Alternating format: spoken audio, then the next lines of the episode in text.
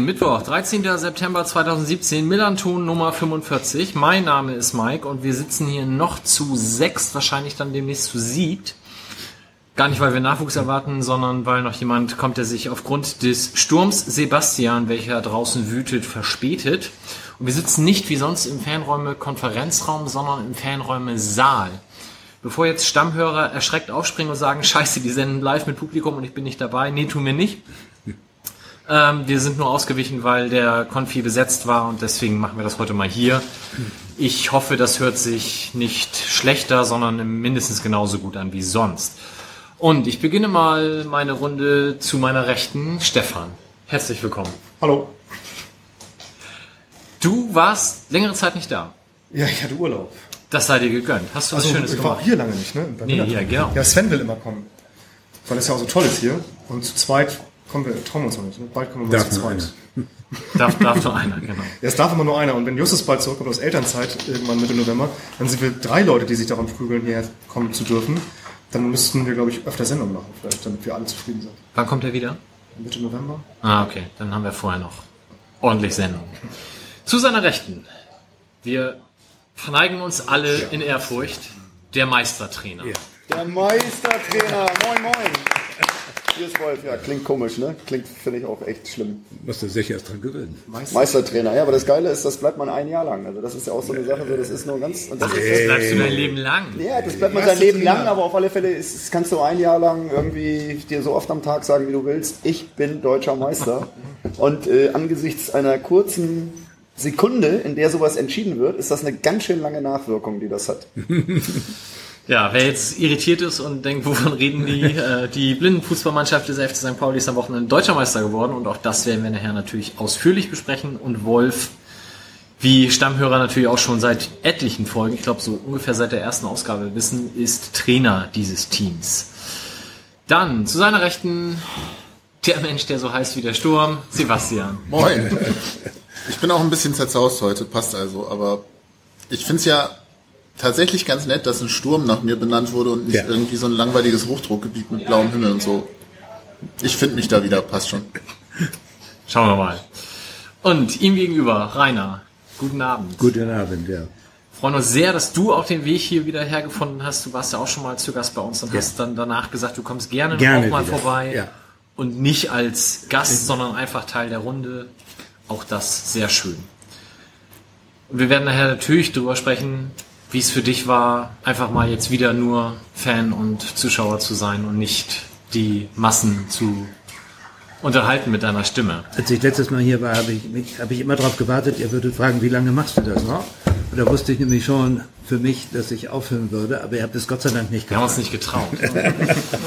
Und während wir hier uns noch begrüßen, betritt die Person 7 den Raum Johnny. Guten Abend. Guten Abend. Ich bin ein bisschen enttäuscht, dass ihr trotz meiner Anmeldung, dass ich später komme und allem anderen angefangen habt. Nee, gerade deswegen. Sonst hätten wir gewartet. Wo ist der Junge? Aber jetzt wussten wir, du kommst noch und haben gesagt, dann können wir schon mal loslegen. Ich habe noch viele, viele andere Sachen, die ich vorher mit euch besprechen wollte. Da werdet ihr jetzt komplett überrascht von. Geil. Ich die Tür zumachen? Jetzt ja. Aber wollen wir Vielleicht dann auch vorne auch vorne, genau. Ja, aber wenn da keiner mehr im Konfi ist, dann... Oder dann sagt denen, die sollen sie zumachen. Das ist live. Das ist live, meine Damen und Herren. Wahnsinn. So, und last but not least, Weißt du nicht, ist es schlimm, wenn das Johnny hinten auf seinem T-Shirt Terror stehen hat? Ist das jetzt Programm für die Sendung weiterhin? das ist Auch eine vorne, der, auch vorne. eine der Überraschungen, die er vorbereitet hat. Ähm, last but not least in der Runde und heute zum dritten Mal dabei, aber wir können jetzt äh, verkünden, er ist das ab sofort immer Tim. Ja, freut mich auch, dass ich da bin. Und uns ich, Hatte ich erst. nicht mit gerechnet, dass ich, äh, also dass ich so schnell wieder da bin. Sondern ich hatte gedacht, äh, vielleicht zur nächsten Saison mal wieder, wenn da taktisch was Neues kommt oder so. Aber äh, jetzt wieder da zu sein, super. Freue mich. Ich habe auch hier Statistik ohne Ende mitgebracht. Mal gucken, ob ich das Oh. kann. Wahnsinn. Und Johnny klappt das Laptop auf. Wir sind so gut vorbereitet, ihr glaubt es kaum. Und vor allen Dingen sein Laptop wenn man es hier auf den Tisch legen würde. Ich hab Angst, dass ich ihn auffallen, weil das mit Aufklebern übersät ist und hier dieser, dieser Bierbank hier aus dem Fanladen ist, ne?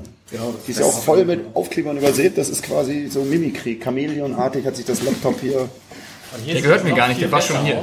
auch schon hier. Das ist Teil des Tisches. Weil da hinten die Tür dann auch noch mit Aufklebern übersät ist. Gut.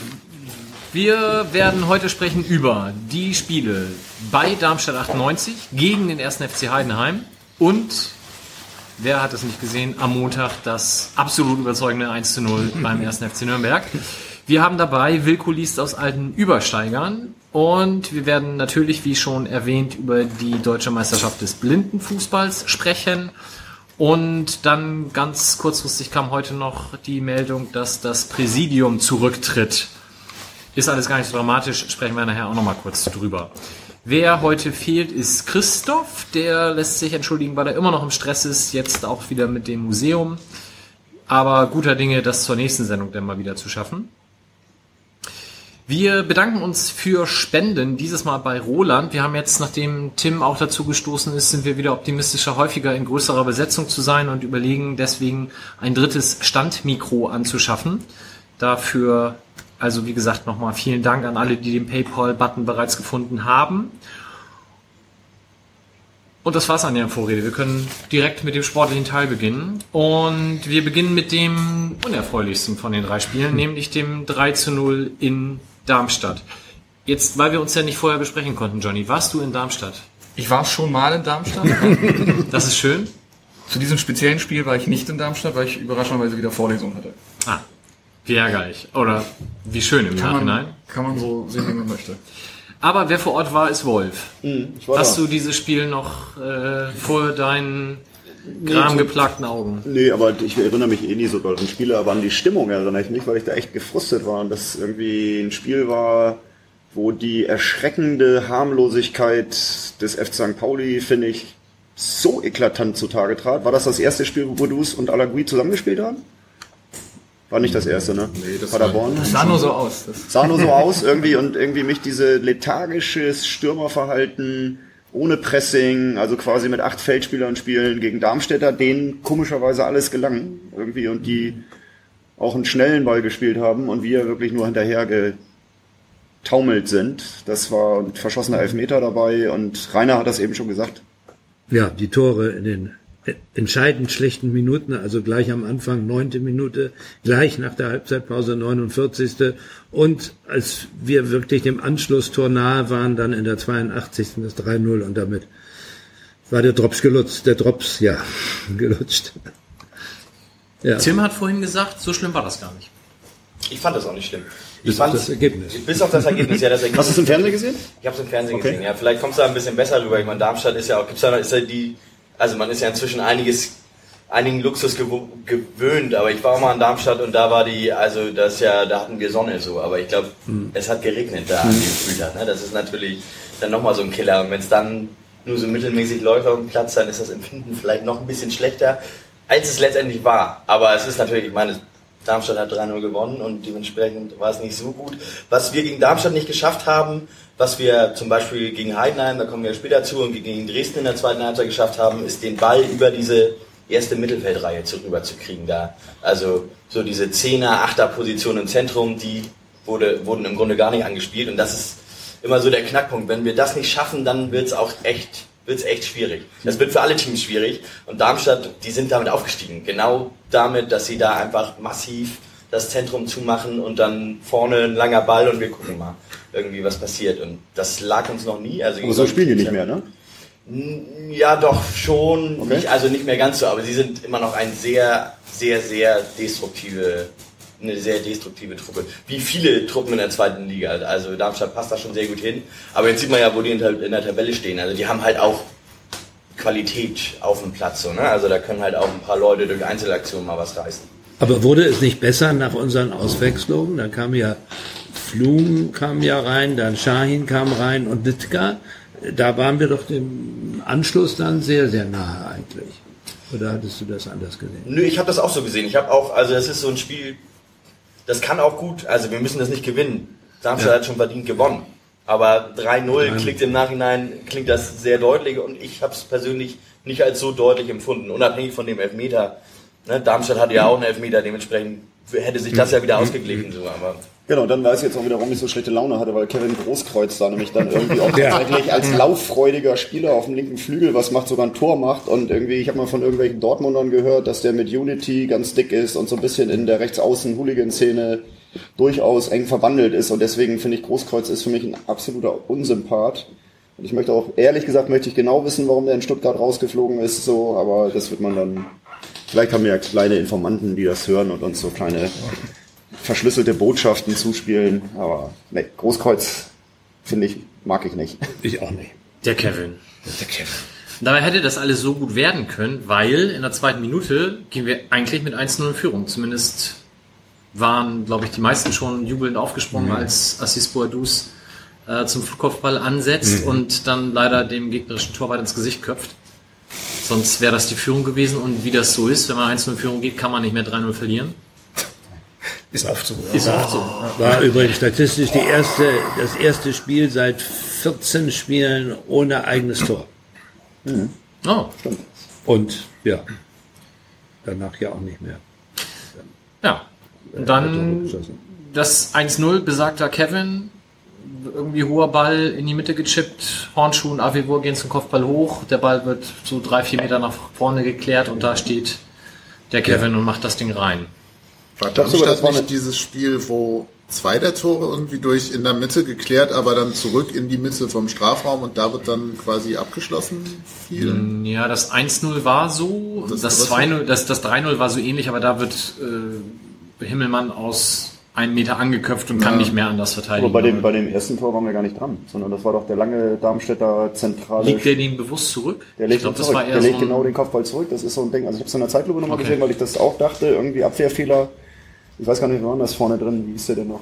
Ja. Den Namen nicht mehr auf dem Zettel, aber so in der Zeitlupe sah es wirklich so aus, als dass der hochgeht und dann den Ball einfach nur abtropfen lässt, zurücklegt und von da wird er dann von Atze Kevin leider souverän verwandelt. das 2-0 war, war ein Ei. Da haben wir uns, das war ein richtiges Geschenk. Das war der also die. Situation, wie es zum Elfmeter Ja. kam, das, äh, das war eigentlich der bitterste Moment da in dem Ja. Spiel. Den muss Avivor eigentlich klären Ja. und tritt dann irgendwie gegen Großkreuz, wo ich, also äh, müssen tut man den nicht pfeifen. Ist das deine Expertenmeinung? ich nur. Ich kann ja, ich kann ja immer nicht so richtig trennen, ne? Das ist ja schwierig. Du bist Also immer ich, Experte. Ich bin, ich bin immer Experte. Nein, ich, ich, ich habe mir schon einen etwas objektiveren Blick auf St. Pauli-Spiele ja, mh, Abgehübner. verschafft. Stimmt einfach nicht. Aber, aber trotzdem habe ich immer noch die braun-weiße Brille auf. Trotzdem würde ich sagen, wenn er da weiterspielen lässt, ist es nicht dramatisch, aber es ist halt auch dumm von Avevor, wie er da reingeht. Also ich hatte das auf dem kleinen Ding hier gesehen in der Vorlesung und musste nebenbei noch was über Eisenkohlendiagramme lernen, habe das deswegen nur so halb mitbekommen und ich wäre bei dir, nur um mal einzuordnen, was mein Fußball-Sachverstand an der Stelle gemacht hat, nämlich nicht aufgepasst. Ich wäre aber bei dir und hätte gesagt, also das wäre eigentlich kein Elfmeter gewesen. Deswegen sei ich so verwundert, dass hier zwei, gerade die beiden Taktikfüchse sagen, dass das so schon war und habe mich nicht getraut, was zu sagen und war froh, dass du dich hingestellt hast. Aber haben die beiden gesagt, das war, das war ein Elfer? Nee, hat sie nicht gesagt, oder? Das war Nee, nee, nee. Ich habe gesagt, also ich war tatsächlich noch damit beschäftigt, Technik zum Laufen zu bringen, weil wir eine wunderbar neue Technikproblematik feststellen durften, dass wir haben, wir leben im Zeitalter der ausgehenden IP-Adressen und deswegen wird der ganze Internetstandard äh, umgestellt von IPv4. Das sind IP-Adressen mit einem Punkt dazwischen auf IPv6 und da kriegt man dann Doppelpunkte zwischen den Zahlenkolonnen und unser Telekom-Router ist leider nicht mit dem neuesten Standard vertraut und deswegen gab es da irgendwie Schwierigkeiten und ich habe das Tor nur so ganz halb aus dem Augenwinkel gesehen, aber es sah nicht so doll nach einem glasklaren Elfmeter aus. Also ein Elfer gegen uns ist nie ein eindeutiger Elfmeter. nie berechtigt. ja, Berechtigung ist immer, äh, muss schon sehr deutlich sein, damit man da. Nee, aber wie war's denn? Also im Fernsehen konnte man es wahrscheinlich besser erkennen. Ne? Also wie gesagt, der berührt ihn, ähm, der will den aber auch haben. Also ich, ich also ist jetzt nicht, dass ich sage, ganz klare Fehlentscheidung. Ich glaube, der TV-Beweis, ähm, der ja in der zweiten Liga nicht zum Tragen Ja. kommt, der würde ja nur eingreifen, wenn es eine Ja, klare genau. Fehlentscheidung ist. Und Und das wäre so weit würde ich nicht. Nicht nein, gehen. nein. Also den kann man schon geben. Ja. Aber wenn er da weiterlaufen hätte lassen, wäre der umgekehrt auch nicht eingeschritten, weil man kann auch Ja. weiterlaufen lassen, Ja. glaube ich. Aber war der Elfer für uns nicht auch so ein Der, Kann, der war aber noch schlimmer. Der war gar nicht. Also der war. Also selbst mit braun-weißer Brille war der gar nichts. Das war dann die Konzessionsentscheidung vielleicht doch. Ja. Ja, aber das wäre die Situation gewesen in der 68. Der Ball kommt irgendwie hoch in den Strafraum. Ähnliche Situation wie beim 1-0 eigentlich. Und der Darmstädter fällt halt hin und der Ball fällt irgendwie auf ihn rauf und der Schiedsrichter, weil Assis Bordus auch sehr schön hinter ihm steht und die Arme hochreißt und Hand, Hand, Hand schreit, pfeift der Schiedsrichter brav. Ähm, Du als Schiedsrichter, ja, das bitte. funktioniert?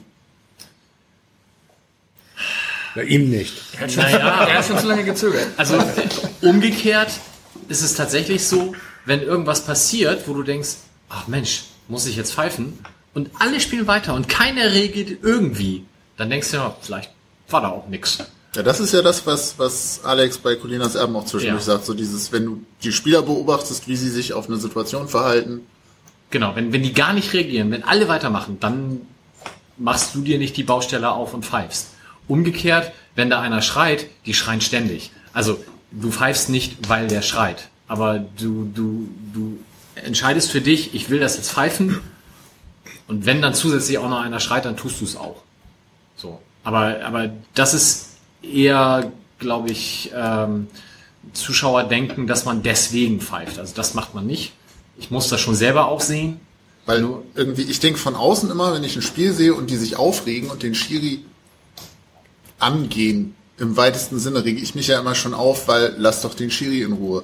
Ich würde ja, wenn ich Schiri wäre, glaube ich, auch jedem, der mich anquatscht, einfach mal eine gelbe Karte geben, damit ich Ruhe habe und diese Rudelbildung nochmal nicht passiert. Aber Das ist aber was anderes, weil ähm, da geht es ja darum, wenn die Szene durch ist und der, die Entscheidung vom Schiedsrichter schon getroffen wurde, dass die Leute dann noch diskutieren. Ja, ja, klar, Das ist halt Blödsinn, weil keiner wird das irgendwie zurücknehmen oder ändern. So, jetzt, aber wo du in sagst, dem Moment schnell einmal Hand schreien, wäre jetzt nicht falsch, ist ja auch nicht irgendwie verboten oder, oder respektlos.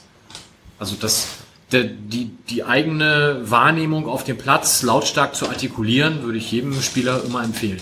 Habe ich früher immer gemacht. Immer. Ich habe immer Hand geschrieben, faul, weil alles. es ist du Der hat schon Sau noch und alles. Das habe ich alles schon geschrieben. Zu Recht aber auch. Ja, immer. Der in Also- der Amateurligen übrigens eine gelbe Karte für. Der Kapitän der achten Herren wurde mal mit Gelb-Rot vom Platz geschickt wegen eines Ö. Also ich weiß nicht, ob man die Empfehlung so Oder, uneingeschränkt weitergibt. oder Ribéry gestern, gestern, als der äh, gegnerische Spieler vom Platz gestellt wurde, wie er den Schiedsrichter immer, also nicht nur berührt hat, sondern, äh, ich weiß nicht, habt ihr das gesehen? Na, das, das war ja schon, das, ich dachte, der wollte ihn vom Platz stellen, der hat ihn ja, ja gehätschelt, richtig, permanent. Und das allein, und ob er ihn damit loben wollte, weiß ich nicht, weil er den anderen vom Platz gestellt hatte. Der war immer an seinem Hals zugange, machte immer so. Habe ich noch nie gesehen.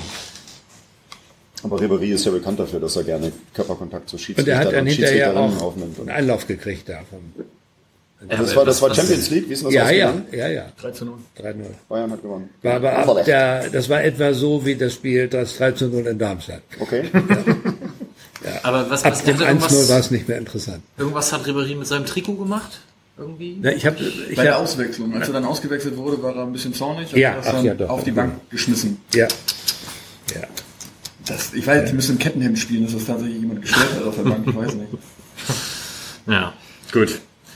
Ja, also Alagui verschießt den Elfer, damit kommen wir nicht auf 2-1 ran und dann ist das Spiel halt irgendwann auch durch.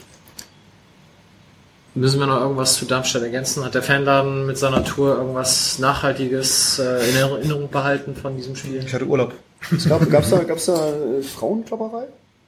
Frauenklopperei? ja.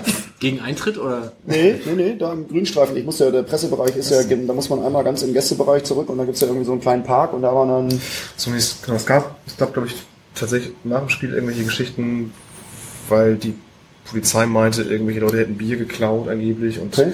gab es Personalfeststellungen bei ein, zwei Leuten, aber von Klopperei weiß ich tatsächlich ich nicht. weiß nicht, da waren dann irgendwie weibliche, schreiende Stimmen und Gerenne und auch ein paar Männer dabei. Polizei habe ich keine gesehen.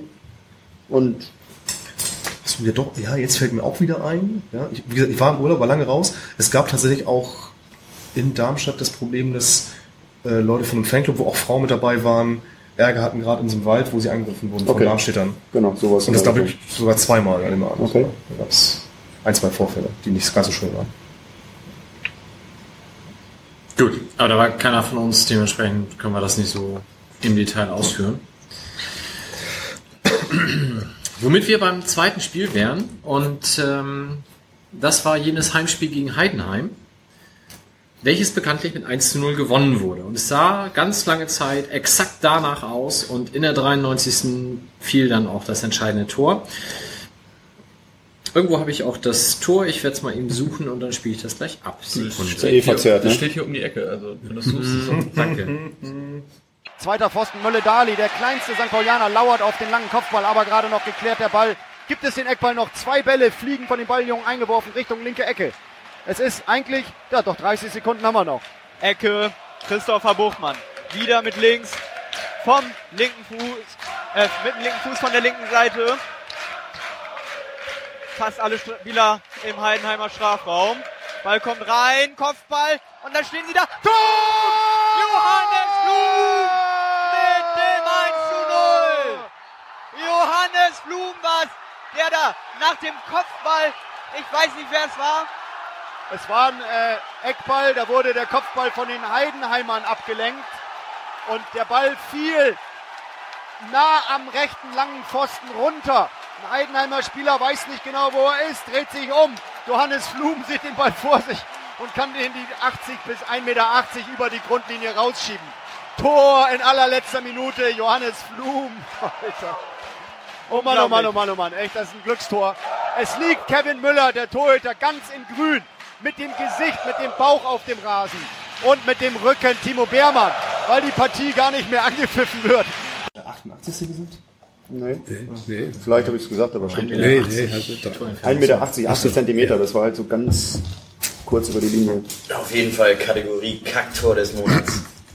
Also, so richtig. Also, also ich habe das auch dann in der Zeitlupe nochmal gesehen. Das Ja. wird ja von dem Heidenheimer mit der Brust irgendwie, weil der erwartet, dass davor jemand dem im Kopf steht, dann fällt ihm das Ding auf die Brust gegen den anderen Heidenheimer da an Pfosten, der den dann nur auf den Oberschenkel kriegt und dann Also so kurios fand ich das nicht. Ich, muss ich sagen. Meinst du, das sind- hat davon sieht man schon. Nein, das nicht. Nein, nein, das natürlich nicht. Nein. Außerdem fallen die Kacktore des Monats doch sonst immer gegen uns. Ja, Also ich auch, war auch da noch im Urlaub und habe es mir auch heute nochmal als Sendungsvorbereitung nochmal angeguckt und fand es also aus Gegnersicht schon Kacktor, was Ja. sonst wir kassieren würden. Ja. Aber er hat da richtig gut reagiert. Ja. ja, Unglaublich. Genau. Ne? Die, Ball fällt ihm vor die Füße. nee, er macht schon Ja. einen entscheidenden Schritt auch sehr schnell dahin. Ja. Ja, aber das Der ist, ist wenn du, das ist, ja, das ist was anderes, als wenn du den Ball vor die Füße kriegst, als wenn du als Verteidiger gerade so quasi Haken im Kopf nach oben, nach unten schlagen musstest, bis du wieder deine Positionsrichtung hast. Aber dann wie kannst du viel- nichts machen. Das ist, Aber, aber Wolf, wie, wie viel haben wir schon vergeben in solchen, genau in solchen Situationen? Na? Ich hoffe, in so einer Situation haben wir noch keinen Ball vergeben. Ja, aber es ist schon so, es ist schon so, da muss stimmt, halt einer stehen, der muss das ja, schnell klar. antizipieren, der muss die entscheidenden 1,50 Meter Ja. zurücklegen Ja. und den Ball da richtig reindrücken. Ja. Und das hat er gemacht. Und ich fand es völlig verdient nach der zweiten Halbzeit. Oh, Werd jetzt irritiert angeguckt. oh. Ich fand es viel schöner, wie sich äh, Johannes Flum gefreut hat danach. Der wusste erst gar nicht wohin mit sich. Ja. Hat dann den Torwart angeschrien, hat gemerkt, das ist der falsche. Dann hat er den Teuerkauf angeschrien, gemerkt, das ist auch der falsche. Und dann ist er losgelaufen. Das war großartig. Nein, es war ja wohl bei vielen nicht so ganz klar, ob es überhaupt äh, der Schiedsrichter anerkannte, weil er ja nicht mehr zur Mittellinie zeigte, sondern gleich den Weg zum Tunnel suchte. Und äh, ich habe mit, mit Dagi drüber gesprochen und die sagte, sie waren auch ein bisschen irritiert, wie wohl auch das Fernsehen. Ich habe es auch im Fernsehen nicht gesehen, erst erst später. Ähm, nicht genau, der Fernsehreporter nicht genau wusste, äh, war schon abgepfiffen oder was war eigentlich. Das macht den Sache ja auch besonders reizvoll dann, solche Situationen.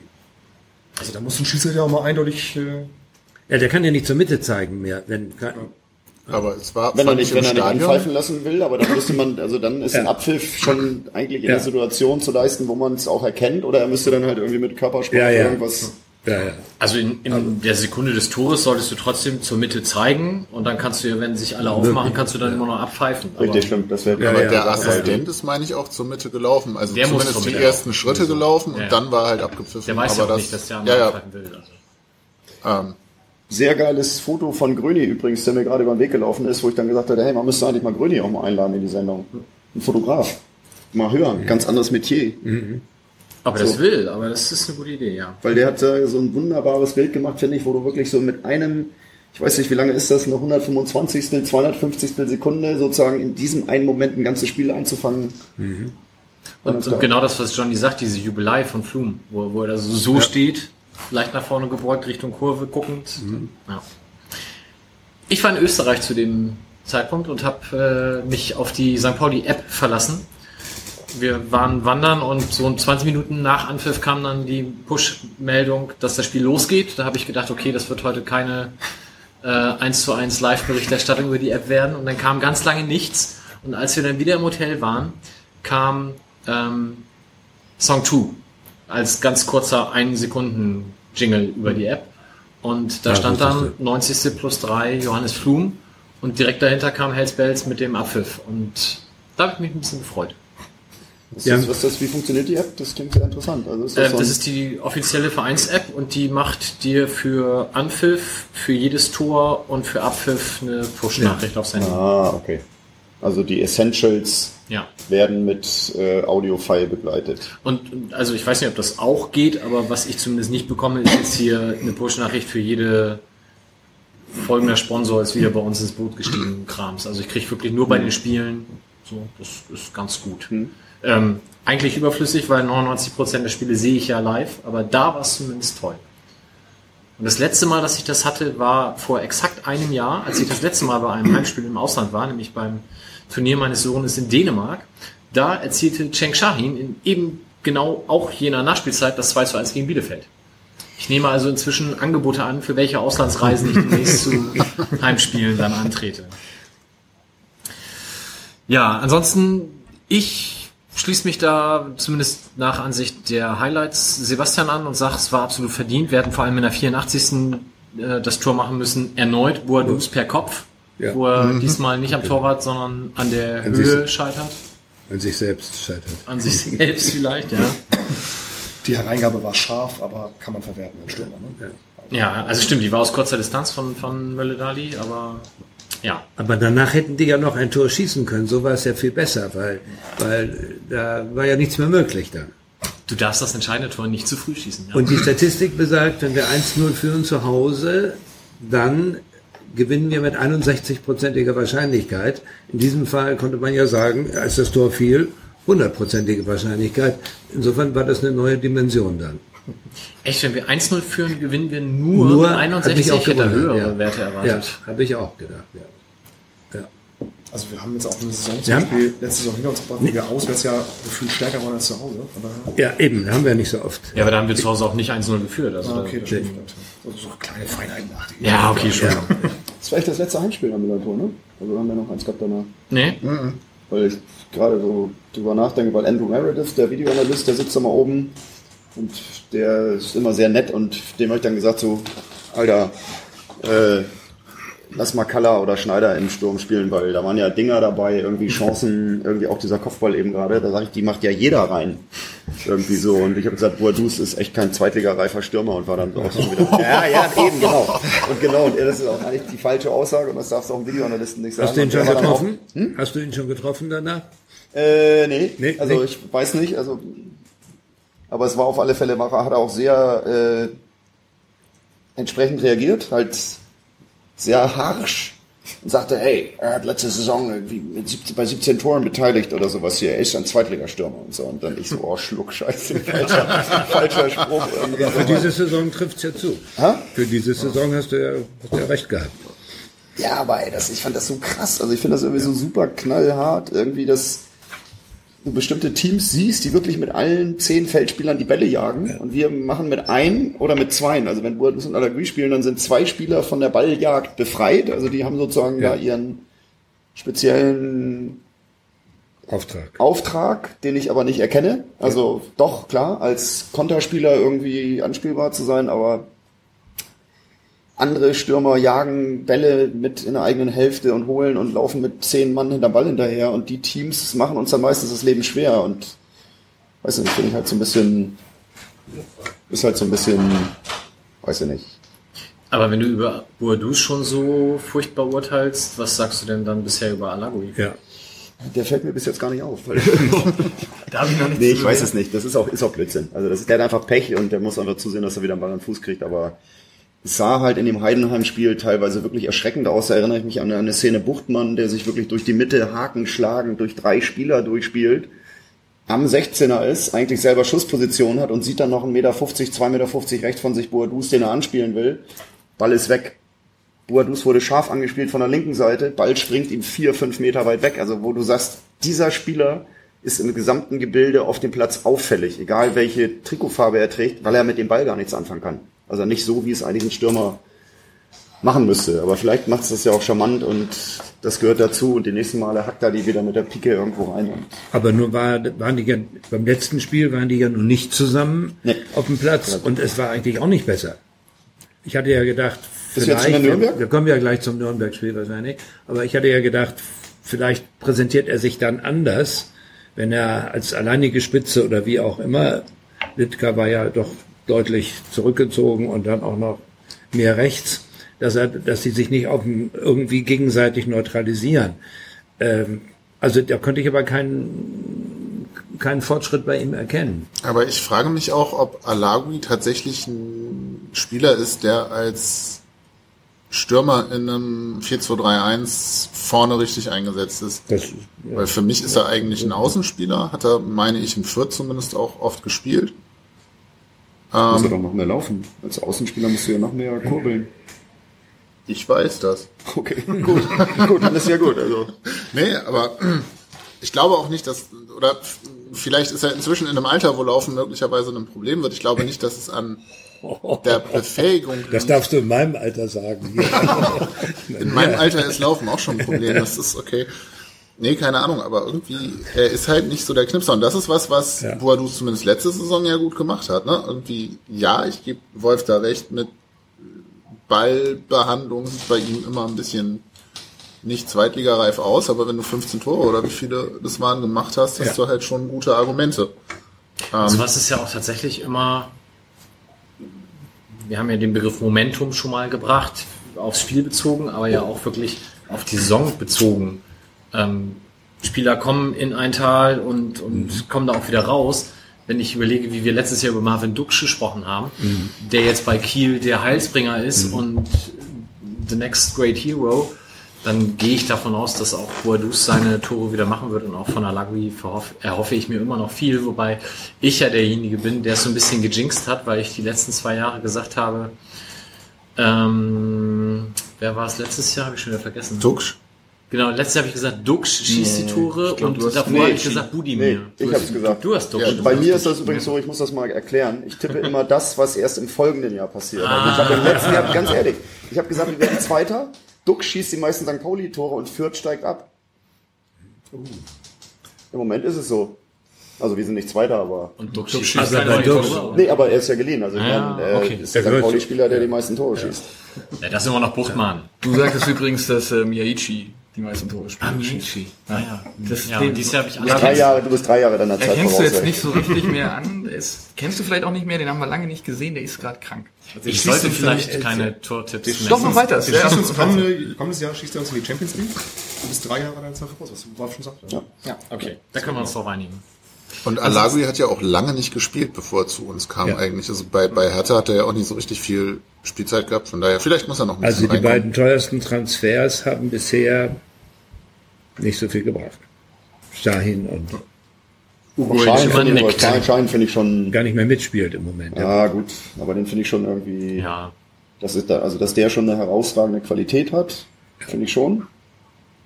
Heute kam ja die Begründung, gestern oder heute kam die Begründung, warum er nicht spielt. Ne? Hast du das gelesen? Oder, oder, Oder hast du gesagt? Ja, weil, weil er zu viel Fehlpässe sich leistet. Kann es durchaus nachvollziehen. Ja. Ja, aber der Satz war schon, also wenn ich Spieler wäre, hätte ich direkt, das ist wie so eine Nackenschelte. Ja. Also man, hätte, wahrscheinlich hätte Nicht. das Einzige, das noch dichter anzubringen, wäre ihm mit der flachen Hand ins Gesicht zu schlagen. Wobei ich mich tatsächlich gefragt habe, wenn die das meinetwegen seit Weihnachten diskutieren und 83 Varianten probiert haben, wie sie Cenk sagen, Bring ein bisschen mehr Kontrolle in dein Spiel, guck Ja. ein bisschen mehr, was du machst und es passiert nichts. Vielleicht ist es ja sogar ein strategischer Move, dass man sagt, okay, gucken wir mal, ob wir ihn gekitzelt kriegen. Ich weiß es nicht, aber inhaltlich konnte ich es nachvollziehen. Ich glaube ja auch, der wäre in Nürnberg eingewechselt worden, wenn wir halt nicht in Führung gegangen wären. Ich fand Litka in Nürnberg übrigens auch ziemlich gut. Das war ein sensationelles Spiel von dem Typen. Ja. Das war Wahnsinn. Und das, deut, das deutete sich schon an in äh, Darmstadt. Ja, okay. Als er ja, kam, wurde das, kam plötzlich mehr Zug ins Spiel, es waren mehr Überraschungselemente, aber es war ja eben auch nicht so furchtbar lange, der dabei war dann. Und wenn es 0-2 schon steht, was soll er dann noch machen als so junger Spieler? Ich verweise hier nochmal auf die Saisoneröffnungsfolge, als ich gesagt habe, Litka wird das nächste große Ding in unserer Mannschaft. Ne? Aber dann erst in drei Jahren, Schreib das oder? auf. Ich hoffe, ich, Nicht jinxen. wir, kommen da, wir kommen da später zu. Ich habe da noch zwei, drei Fragen, vor allem was die gelbe Kartenserie für Bernd Nierig angeht. Ah, ja, hat er erst zwei dieses Jahr. Drei. Drei? Ich glaube, er hat drei. Hat er, Aber da kommen wir gleich erst zu, weil wir gleich über Nürnberg sprechen. Darf Genau. ich noch ein wenig Statistisches zum gerade eben diskutierten bringen? Mach mal. Und zwar, wo fangen wir denn an? Achso, ähm, wir haben über Buadus gesprochen. Ich hatte beim letzten Mal diese Expected Goals Werte angebracht. Die kannst du natürlich nicht nur für Teams, sondern auch für einzelne Spieler errechnen. Da gibt's einen, ähm, einen schönen Twitter-Account, St. Pauli Stats heißt der. Das ist, äh, selbst bezeichnet er sich als Genderless Robot. Und ähm, der postet immer ab und an mal äh, ein paar interessante Statistiken, mit denen ich auch ein bisschen weitergearbeitet habe. Und ähm, unter anderem gibt's, hat er halt diese ähm, Expected Goals mal auf, auf die einzelnen Spieler hochgerechnet. Da hatte ich ja gesagt, äh, je nach, je nach Chancenqualität ist das ein Wert zwischen 0 und 1. Also 0,01 wäre irgendwie ein Schuss aus dem, aus dem eigenen 5-Meter-Raum und ein Wert nahe bei 1 irgendwie das Ding, was Johannes Flum dann versenkt hat. Achso, also nicht Goal Impact, sondern auf Basis dieser anderen Statistik quasi dann. Genau, auf die, also die Torschüsse sind sozusagen gewichtet worden, ne? die Qualität der Torschüsse. Ja, also genau. irgendwie ein Schuss im Strafraum, der mittig ist und der hat eine höhere Wertung als ein Schuss aus 30 Metern. Und, Und nochmal ganz kurz, äh, das ist der, das ist der Koeffizient. Wenn ich den jetzt reinmache, dann, äh, wie ist das denn? Das ist der kleinere Wert, zeichnet den Spieler als äh, verwandlungsfähig aus? Oder wie ist das? Oder als, als Na, letzt, letztendlich ist es so, ähm, also der Wert sagt natürlich ganz viel aus. Wenn du erstmal einen hohen Wert überhaupt kriegst, also einen hohen Wert, ähm, ich kann damit anfangen, Marvin Dux führt diese Wertung an nach vier Spielen. Das ist jetzt nicht nach fünf Spielen, sondern nach vier Spielen. Führt Marvin Dux den Wert an mit einem Expected Goals Ratio oder nicht mit Expected Goals Wert von äh, 3,37, was verdammt hoch ist. Also ein Wert von 0,5 ist wirklich schon eine Großchance. Und alles über 0,5 ist irgendwie, warum, also was sind sie eigentlich vom Beruf, wenn der okay. nicht rein Und, und wenn der drei- 3,75 hat, dann müsste der vier Tore eigentlich geschossen haben. Rein so theoretisch ungefähr. ja, so Okay. ungefähr. Also, aber also der Wert, also Werte gegen 1 sind ganz ehrlich, also wenn du einen, einen, Expected Goals Wert von 0,5 hast, dann ist das schon eine Chance, wo du sagst, den sollte man schon reinmachen. Dementsprechend Marvin Dux wird super gehypt, hat auch schon drei Tore gemacht, aber er hat auch, auch verdammt viele hochkarätige Chancen gehabt. Ähm, also und manch anderer, da kann man auch sagen, wür- hätte daraus noch viel mehr Tore gemacht. Auf der anderen Seite muss man natürlich auch sagen, er hat anscheinend auch die Qualität, sich diese Chancen zu erarbeiten oder so Mario Gomez mäßig im richtigen Moment genau da zu stehen, wo er halt stehen muss. Äh, Aziz Bouadouz führt die Wertung der Spieler an, die den höchsten Expected Goals Wert haben, ohne ein Tor geschossen zu haben. Nämlich äh, 1,74. Was äh, auch schon verdammt hoch ist. Christopher Buchtmann hat übrigens, der ist in meiner Liste hier gar nicht drin unter den besten 20, hat drei Tore mit einem Wert von, ich glaube, 1,0 Okay. oder Ah, so. ja, okay. Ja, aber wenn man sich Buchtis Tore anguckt, das Korrekt. sind ja auch alles Fernschüsse, da ist die Statistik der Meinung, die treffen halt eher nicht so richtig oft ins Tor. Ja, aber das ist doch spannend. Das ist doch, eine, das ist doch ein, finde ich, Ich finde, das ist eine super spannende Statistik, weil das halt in, zum einen aussagt, wie ist die Qualität der Spieler, also was können die aus dem, was sie kriegen, machen. Und da liest man jetzt halt, okay, Martin Dux hat halt schon drei Tore gemacht, aber er hat halt auch wahnsinnig viele Chancen dafür gehabt. Und ähm, dann gibt's andere Spieler, so wie Christopher Buchmann, die einen recht niedrigen Wert haben, aber ähm, schon drei Tore gemacht haben. Also das, das bestätigt dann wieder den Spruch, hast du Kacke am Schuh, hast du Kacke am Schuh. korrekt, korrekt. So würde ich es auch bezeichnen. Zumal die, die Assis Szene bestätigt. gegen Heidenheim, über die wir eben gesprochen haben, ist ja wahrscheinlich auch sowas wie 0,75 oder so.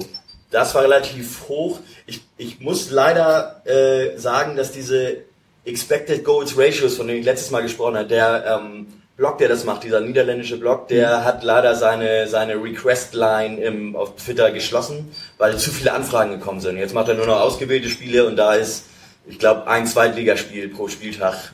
Das äh, lässt er durchlaufen und ähm, dementsprechend wird's leider eng mit äh, weiteren Werten. Sonst hätte man da mal eine schöne, ähm, sonst hätte man da mal eine schöne Statistik machen können, die ja auch dann, wenn man die, die Expected Goals Ratios oder die Werte, die einzelnen Werte für die Teams vergleicht, könnte man auch, das ist ja immer ein ganz guter Indikator, wie gut ein Team wirklich ist und wie schlecht oder gut oder schlechter oder besser sie da in der Liga dann stehen im Vergleich. Was zu Boadus noch ganz interessant ist, weil wir über die Ballverluste gesprochen haben, whoscored.com hatte ich letztes Mal auch schon angefügt.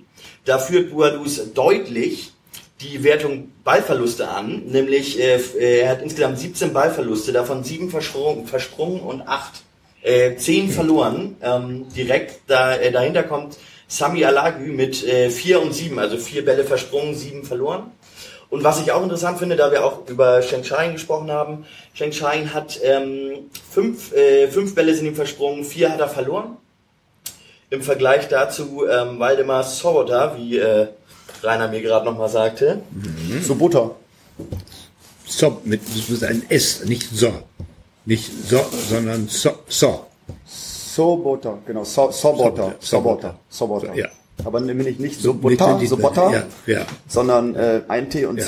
Genau, sag nochmal, ja. du kannst das nämlich Sobot, Soboter. Sobot, Sobot, Soboter, Soboter, Ich weiß jetzt nicht, wie es in meiner Liste steht, genau, mit dem Betonungszeichen. Ich schicke dir die Dinge, ich habe ja bei dem Fotoshooting, habe ich dir ja alle ihren Namen sagen lassen. genau.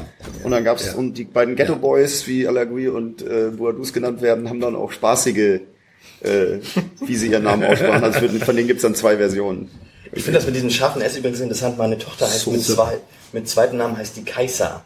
Das Ja. ist ein finnischer Name. Ja. Und da ist natürlich ganz viel, wenn das gelesen wird, Kaisa oder Ja. Kaiser oder so. Ja. Aber es ist dann Kaiser. Aber das ist also dieses Noch scharfe schwieriger ist S. es ja, wenn das S am Anfang steht.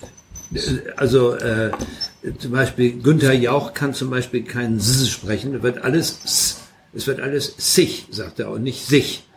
Ähm, Sahne, fast Sahne ist das dann.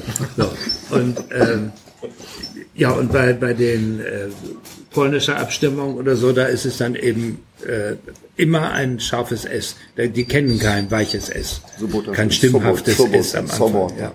Soboter. Ja. Was, was du gemacht hast, hat auch mal Koya gemacht, als damals im alten Fanladen äh, äh, Richard Sukuta Pasu, auch Ja. ein ehemaliger St. Paulianer, Ja. der ganz tolle Ja, ja. Scorer-Punkte hat inzwischen. Ja. Ähm, der war bei uns nach dem Spiel im Fanladen in der Breitenstraße und Koya hat ihn gefragt, du, wie wirst du jetzt eigentlich genannt? Also wie, wie, wie heißt du jetzt eigentlich? Richard oder Richard? Ja. Und er sagt, Richie. Ja, genau. War super, Richard. genau gelöst, ja. ja. ja, Aber wie heißt denn der Spieler aus der U23? Marcel Sobotka? Soboter.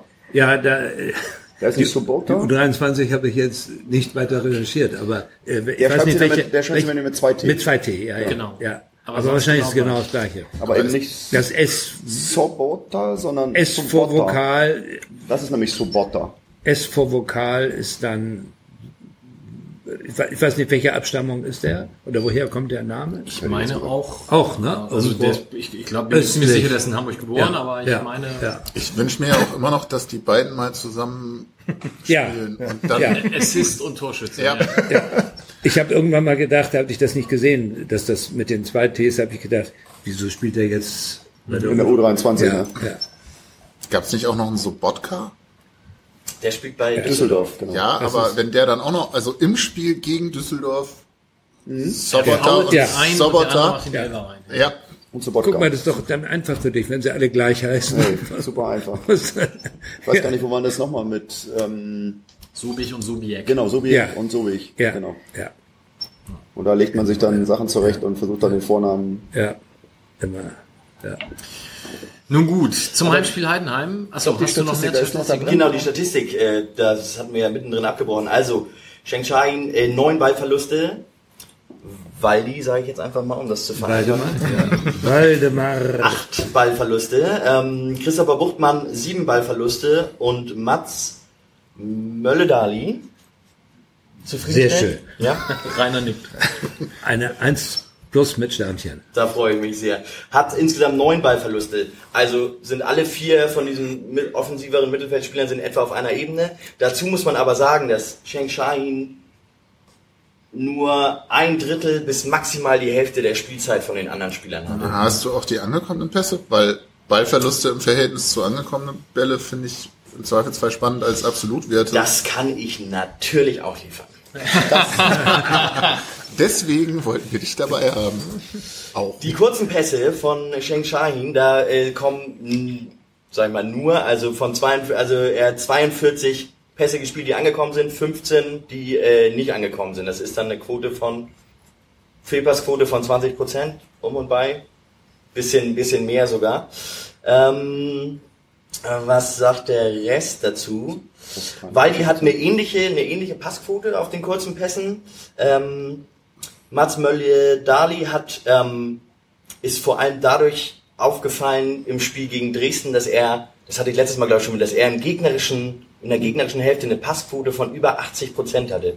Was, also das sagt eigentlich alles über die Qualität, über die Passqualität von, von, von ihm aus. Und ähm, genau, Christopher Buchtmann hat insgesamt eine Passquote von 87 Prozent. Das ist natürlich die beste Passquote bei St. Pauli hat, hat Mark Hornschuh, aber ich meine, wenn der den Ball immer nur hinten rumschiebt, dann wird die Passquote natürlich enorm hoch. Dementsprechend ist natürlich auch immer die Frage, wo werden die Pässe gespielt? Sheng Shahin ist natürlich auch einer, der eher ins Risiko geht und dann halt auch eher, sagen wir mal, bevor er den Ball ablegt, eher einen Traumpass spielen will. Das ist natürlich die Frage und ich glaube, das ist eher das Problem auch bei Shahin, dass im Vergleich zum letzten Jahr, wo viel mehr über Konter gegangen wurde, wo eben dieses Risiko gesucht wurde und forciert wurde, da passte er im Zweifel noch ein bisschen besser rein als in ein System, wo ja wirklich auch ein Spielaufbau, ein geordneter Spielaufbau stattfinden soll, wo eben Ballverluste, da, gerade dadurch, dass auch zwei Stürmer da sind, also in der Rückverteidigung auch einer weniger da ist wieder, ähm, im Vergleich zum System mit Einstürmer, dass es da einfach ein bisschen, bisschen zu risikoreich ist. Ich finde das ja raffiniert, wie du das hier alles aufgeschrieben hast. Also man muss sich das ja vorstellen, DIN A4-Seite mit hunderten von kleinen, winzigen Werten, winzig klein geschrieben, man braucht eigentlich eine Lupe. Ich Schreibst auch, du das alles? Ich auch manchmal. Wo schreibst, wo schreibst du das auf? Schreibst du das irgendwo vom Bildschirm ab, oder? Korrekt, also äh, die Seite ist, heißt whoscored.com, die arbeiten mit, mit Daten von Opta. Und die kannst du nicht ausdrucken. Ich könnte sie Willst mir ausdrucken, aber na, ich, ich, also ich gucke mir das aus einer Liste raus und habe dann bei einigen, zum Beispiel bei den Ballverlusten, habe ich mir zum Beispiel, da gibt's natürlich noch viel mehr Spieler, die Ballverluste haben, aber ich suche mir dann zum Beispiel die vier Mittelfeldspieler raus, um sie vergleichen zu können. Gegen Duziak ist mir auch aufgefallen in Nürnberg, da hat er enorm viele Ballverluste gehabt. Ja. Ähm, das Oh habe ja. ich mir dann auch Oh mal ja. rausgeschaut und genau, dementsprechend schreibe ich mir das dann auf. Außerdem, alte Regel, wenn man sich Sachen aufschreibt, Dann kann man hat sich man's die im Kopf. Genau. Genau. Hat eigentlich dich schon mal jemand beschrieben, wie du aussiehst? Ich bin die ganze Zeit irgendwie an, an Jürgen Klopp erinnert. So, denn du hast einen blonden, einen blonden Vollbart, viel mehr Haare Ein als Jürgen so NDR-Kollege eine- Ludwig Hartmann, nur der ist 20 Jahre älter. Ich habe, ich war im Februar war ich in Glasgow und da war ich bei Glasgow St. Pauli bei der bei der Einjahresfehde oder zwei Jahre. Übrigens immer beeindruckend, was die machen da, aber das ist eine ganz andere Geschichte. Und da waren Leute, die haben mit mir Fotos gemacht, Liverpool-Fans, die haben mit mir Fotos gemacht und standen vor mir, Jürgen Klopp, und haben es Ja, nicht, haben es nicht glauben, haben mir Glück nicht fassen können. die Haare, und ich, und ich, ich guckte die Leute an und sagte, ey, guck mal meinen Bauch an irgendwie. Ich, sag, ich bin nicht Jürgen Klopp. Da hast du ne? eine Mütze Aber das war denen völlig egal. Also ich musste da, ich musste da wirklich Fotos machen mit denen. Also, ähm, ja. Das ging mir früher immer mit Udo Jürgens so. Ernsthaft. Dass Leute zu dir gekommen sind und Immer. Fotos mit dir gemacht Mein haben. Leben lang. Als ich 20 war, genau wie als ich 65, 65 war. Immer wieder. Jetzt nicht mehr. Das ist doch super. Ich habe ihn überlebt. Ich habe ihm das mal erzählt, als ich ihn in einem Interview hatte. Und er war not amused. Udo Jürgens war nicht amused? Nein, Echt? vielleicht mochte er mich nicht oder so. Und dann Okay. habe ich ihm erzählt, wird immer mit ihm verwechselt und so. Und da hat er sehr etwas, wie, sagt man da, indigniert reagiert. Heiko Schlesselmann ist ein sehr großer Udo Jürgens-Fan, der glaube ich. Soll ich dem das mal erzählen? Ja, erzähl mir das mal, oder?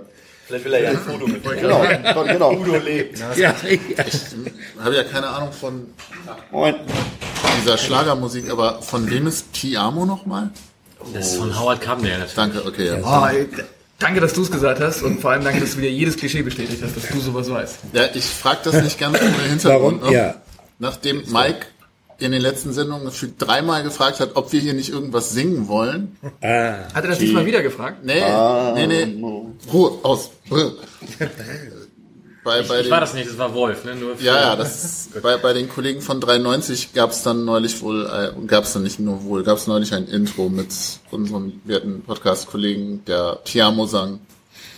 Das wird jetzt Das da auch zwischendurch in die Podcasts eingespielt. Ich finde Schüttelt mich tatsächlich, wenn ich die Sendung höre und sie das dann als Jingle reinschneiden muss, ich auch mal ein bisschen läuft es mir eiskalt den Rücken runter. Ja, ist nicht schön. Ähm, Heidenheim, wir müssten vielleicht noch mal ganz kurz über die Choreo am Anfang sprechen. Ich gucke unseren Fanbeauftragten, also äh, nicht den, den Fanbeauftragten, sondern den Beauftragten für die Fanthemen, Ja, wie Choreos an. Johnny, erzähl doch mal. Ja. Warst du beteiligt? ich war ein bisschen beteiligt. Nicht beim Basteln, weil ich überraschenderweise wieder keine Zeit hatte. Zwei Wörter kommen jetzt häufiger von mir, überraschenderweise und Vorlesung, denn ich hatte Vorlesung. ähm, aber ich durfte dann bei der Durchführung ein bisschen mithelfen und im Innenraum gucken, dass das mit der, mit der Abdeckung dann klappt und sowas alles. Ähm, ja, es gab auf allen Tribünen riesengroße Doppelhalter, bei dem wahrscheinlich jeder normale Sicherheitsbeauftragte Herzinfarkt gekriegt hätte. Das ist Wahnsinn, wie das, als wir das reingetragen haben und aufgebaut haben, habe ich gedacht, das, also das kannst du auch keinem zeigen, wie das hier mit Ungehobelt Dachlatte. Ich habe mir beim Aufbauen habe ich mir später Schwede, ey, das eingezogen. hat wehgetan beim, beim Sehen dieses Materials, ey. ich habe mich gefragt, wie das immer geht, dass der Mann noch ruhig schlafen kann. Auf jeden Fall, äh, genau, auf jeder Tribüne der dementsprechende Name, ziemlich viele Luftballons dazwischen und halt ringsrum äh, in braun, weiß, rot, weiß, braun gehaltene ja, Abbinder, hätte ich jetzt beinahe gesagt. Äh, war sehr schön, war eine Aktion vom äh, Verein Das ganze Stadion e.V., da könnt ihr auch alle sehr gerne Mitglied werden. Das ist ein Zusammenschluss, zu Anfang noch relativ lose, über alle Tribünen, die sich halt das, also wir haben das ab und zu mal zusammen gemacht, so die äh, Eröffnungschoreo mit dem Blockfahren oder mal eben 9000 Schwenkfahnen. Da tr- knüpft man halt Kontakte, trifft neue Leute und das war alles ganz schön und dann haben wir uns irgendwann entschlossen, das in einen Rahmen zu gießen und dem Ganzen auch eine gewisse Form zu geben. Und das ist dann tatsächlich ein eingetragener Verein geworden, da kann jeder Mitglied werden. Es gibt auf dasganzestadion.net die dazugehörige Geschichte, was da so passiert, was man da so macht. Und den Mitgliedsantrag, den ihr gerne ausgefüllt beim nächsten Heimspiel gegen Ingolstadt im Fanladen abgeben könnt. Ähm, kostet 15 Euro im Jahr, kommt nicht nur meinem Gesabbel zugute, sondern tatsächlich solchen Choreos wie beim letzten Mal. Wie kommt denn das deinem Gesammelt zugute? Vielleicht geht das ja alles auf mein Konto. Hier füllt er nur ein Silbermann Lastschriftmandat auf, dass es eingezogen werden kann und vielleicht habe ich das alles auch nur ausgedacht. Darf ich noch eine sorgenvolle Zwischenfrage stellen? Natürlich, ich erfülle keine Akt, keine, keine wirklich wichtige Aufgabe in diesem Verein. Ich bin weder Kassenwart noch Vorsitzender. noch Das wollte ich gar nicht wissen. Das war mir ein überraschend dich die Vorlesung eigentlich auch so, wie du es immer schilderst, oder ist es für dich nicht ganz so überraschend? In meinem Kalender, in meinem Google-Kalender muss man dazu sagen, sehe ich halt immer gewisse Stunden. Und die Vorlesungen sind ja meistens abends und ich freue mich dann immer, wenn ich zum Feierabend hin auf meinen Kalender gucke und dann, oh, 18 Uhr muss ja noch wohin. Also ja, sie überraschen mich auch. Das ist vor allem für die Vorbereitung auf eben diese Vorlesung ein bisschen blöd. Ich zeige dir in dem Google-Kalender mal, dass man von der Tages- auch auf eine Wochen- und Monatsansicht gehen kann. Und ungerade und Du gerade. kannst ja auch so Hast du das, Alerts du einstellen. in, in, in Ja, wenn ich da, Warschau wenn und ich da Krakau rein, das ist hier 9 bis 16 Uhr. Was soll ich denn da machen? Ich sehe, dass Reni Geburtstag hatte und meine Frau bei Complete Ich wollte gerade sagen, du hast nichts zu tun. So, wenn ich dann runter scroll, da sind die Vorlesungen und da steht Millanton drin. Ja. Du hast die Termine deiner Frau da auch drin? Ja, Okay. wir haben Kontrolle ist. gemeinsamen Kalender. Sie tragen auch alle wichtigen Termine ein. Vertrauen ist gut, Kontrolle ist besser. so. Nein, das ist nur, damit ich nichts einplane, wenn sie was vorhat und sie andersrum nichts, damit ich was vorhabe. Das heißt, wer So kann man sich auch aus dem Wege gehen. Eben. Das geht auch. Ich habe immer Dienstag, Donnerstag und jeden zweiten Freitag Vorlesung. Da hat sie zufällig nichts zu tun. Dafür hat sie Montag, Mittwoch und Freitag Sport. Ich weiß, Aber jetzt, Ja, auch wenn wir jetzt gut. leicht abschweifen, aber habt Ja. ihr keinen gemeinsamen Kalender? Muss ich Tim mal eben fragen, weil Doch, wir haben allein dadurch sprechen wir Wegen alles Kind ab, weil und wir so. ein Kind haben. Ja, deswegen, Genau. also- Aber auch erst seitdem. Ach so. Also ich, Davor haben wir natürlich alles gemeinsam gemacht immer. ach, das ist ja albern. Bauchbeine hoch, Das ist ja albern. Complete Body Workout. du Ich glaube, das sind nur Proforma-Termine. Ich nachher anfeuern. Ich glaube, die trägt sie auch Frauen, nur ein. Frauendienstag in der Sauna. Wie kommen wir vom Bauchbeine Po jetzt zum Nürnberg-Spiel? Ja, ja, also Ich habe noch was zum Heidenheim. meine, Gott sei Dank. meine stimmt. Ja. Und zwar hatte ich letztes Mal ja, äh, ja fast schon für Aufsehen in der Runde gesorgt, als ich sagte, nur 0,4% aller Ecken führen zu Toren. Das war natürlich, das war natürlich, äh, oh, was heißt, das war natürlich, es war ein falscher Wert. richtig. Ich muss ihn anpassen.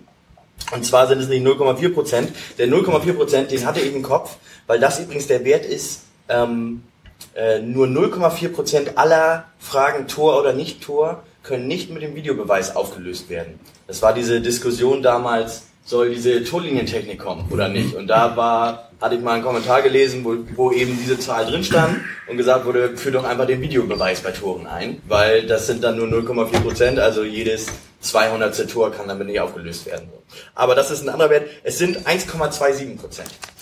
Das ist total schön, dass du das ansprichst, weil ich mich bei Heidenheim irgendwann so um die 70., 75. Minute anfing, darüber aufzuregen, warum eigentlich alle immer jubeln, wenn wir so eine blöde Ecke kriegen, die sowieso zu nichts führte. Ähm, wir alle wissen, wie das Spiel aufhörte und wie dieses Tor zustande kam. Ecken, Chancen, Dings. Ähm, von daher bin ich da dann mal ein bisschen mit auf die Fresse geflogen. Aber insgesamt möchte ich trotzdem anmerken, dass ich nicht verstehe, wieso man sich über eine Ecke halb so doll freut wie über ein Tor, wenn es nur in, naja, ungefähr jeder 50. Ecke zu einem Tor führt. Ja. Weit weniger. Also die Stat laut, laut, laut dieser Statistik, haltet euch fest, bei 5,1 Ecken pro Spiel, was der Durchschnitt ist einer Mannschaft, da wurden zweieinhalbtausend Spieler ausgewertet der letzten sechs Jahre oder so. In Nürnberg hatten wir, glaube ich, drei. Bei 5,1 Ecken pro Spiel muss man 15,4 Spieler auf ein Tor warten nach Ecke. Bei Also uns oder bei Nee, wir länger. Allgemein, Wir länger. allgemein. Ja, wir hatten letztes Jahr, weiß ich ganz genau, da haben wir die Ecken gezählt. Da gab es die 99. Ecke noch kein Tor, die 100. Ecke und ich glaube die 101. Ecke war dann mit einem Tor erfolgt. Wurde die auch halb hoch kurz vor Pfosten geschossen, wie alle Ecken. Oh Gott, dann nicht.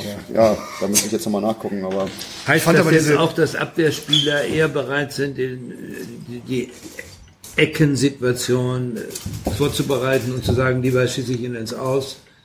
Interessant ist es auf jeden Fall, weil mehr als 50 Prozent aller Ecken, und da sollten mal also die ganzen Taktik, Fanatiker und Ballbesitz Guardiolas aufmerksam werden. Mehr, deutlich mehr als 50 Prozent aller Ecken enden sofort mit Ballbesitz für den Gegner. Und dann ist und doch die noch Frage- interessanter ist natürlich, Also diese 1,27 Prozent, die Statistik habe ich noch nicht ganz gefunden, aber eine ähnliche Statistik, ähm, ist die Frage, wie viele Gegentore bekommt man denn durch Konter nach einer Ecke?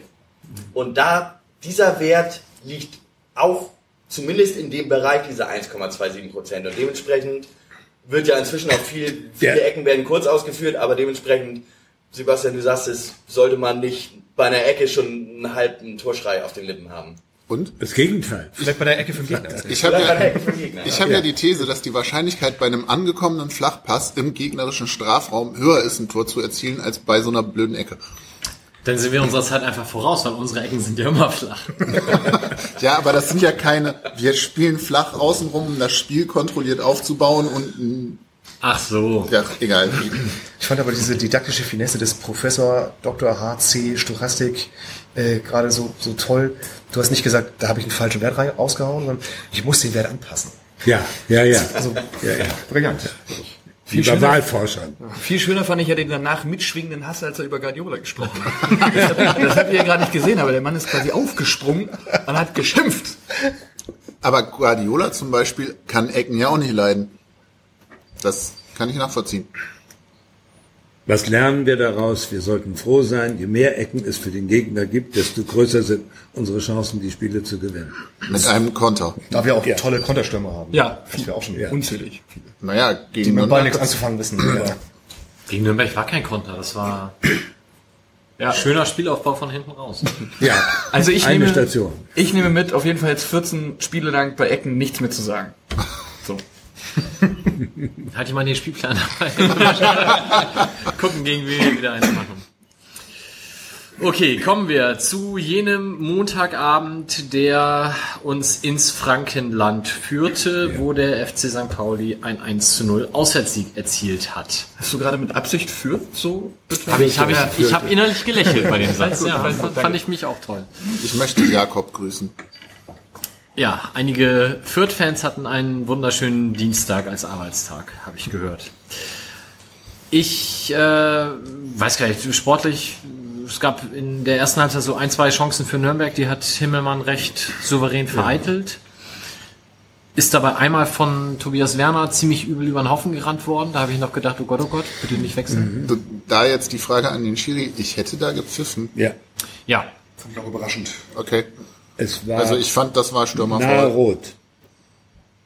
Ja, keine Ahnung, mag ich nicht beurteilen, aber ich fand, es war ein Foul. Punkt. Also Rot war eher das Foul. Ja. Nee, das mein- Halbzeit. Entschuldigung. Das, das war gegen Alagui, Ja, ne? das Das war war von Everton. Da habe ich auch gedacht. Das war diese Grätsche Von der Seite, von ja, der Seite, ne, wo der Sky-Mensch noch irgendwie mal, ja, das ist nur gelb, weil von der Seite und naja gut, er kommt ja an den Ball ran, aber es ist schon in der Zeitlupe sieht man schon, dass es. Der berührt den Ball nicht. Nee, er berührt den Ball nicht, aber er wischt ja quasi mit dem Grätschen im rechten Fuß vor den Beinen lang, aber hinter dem Ball.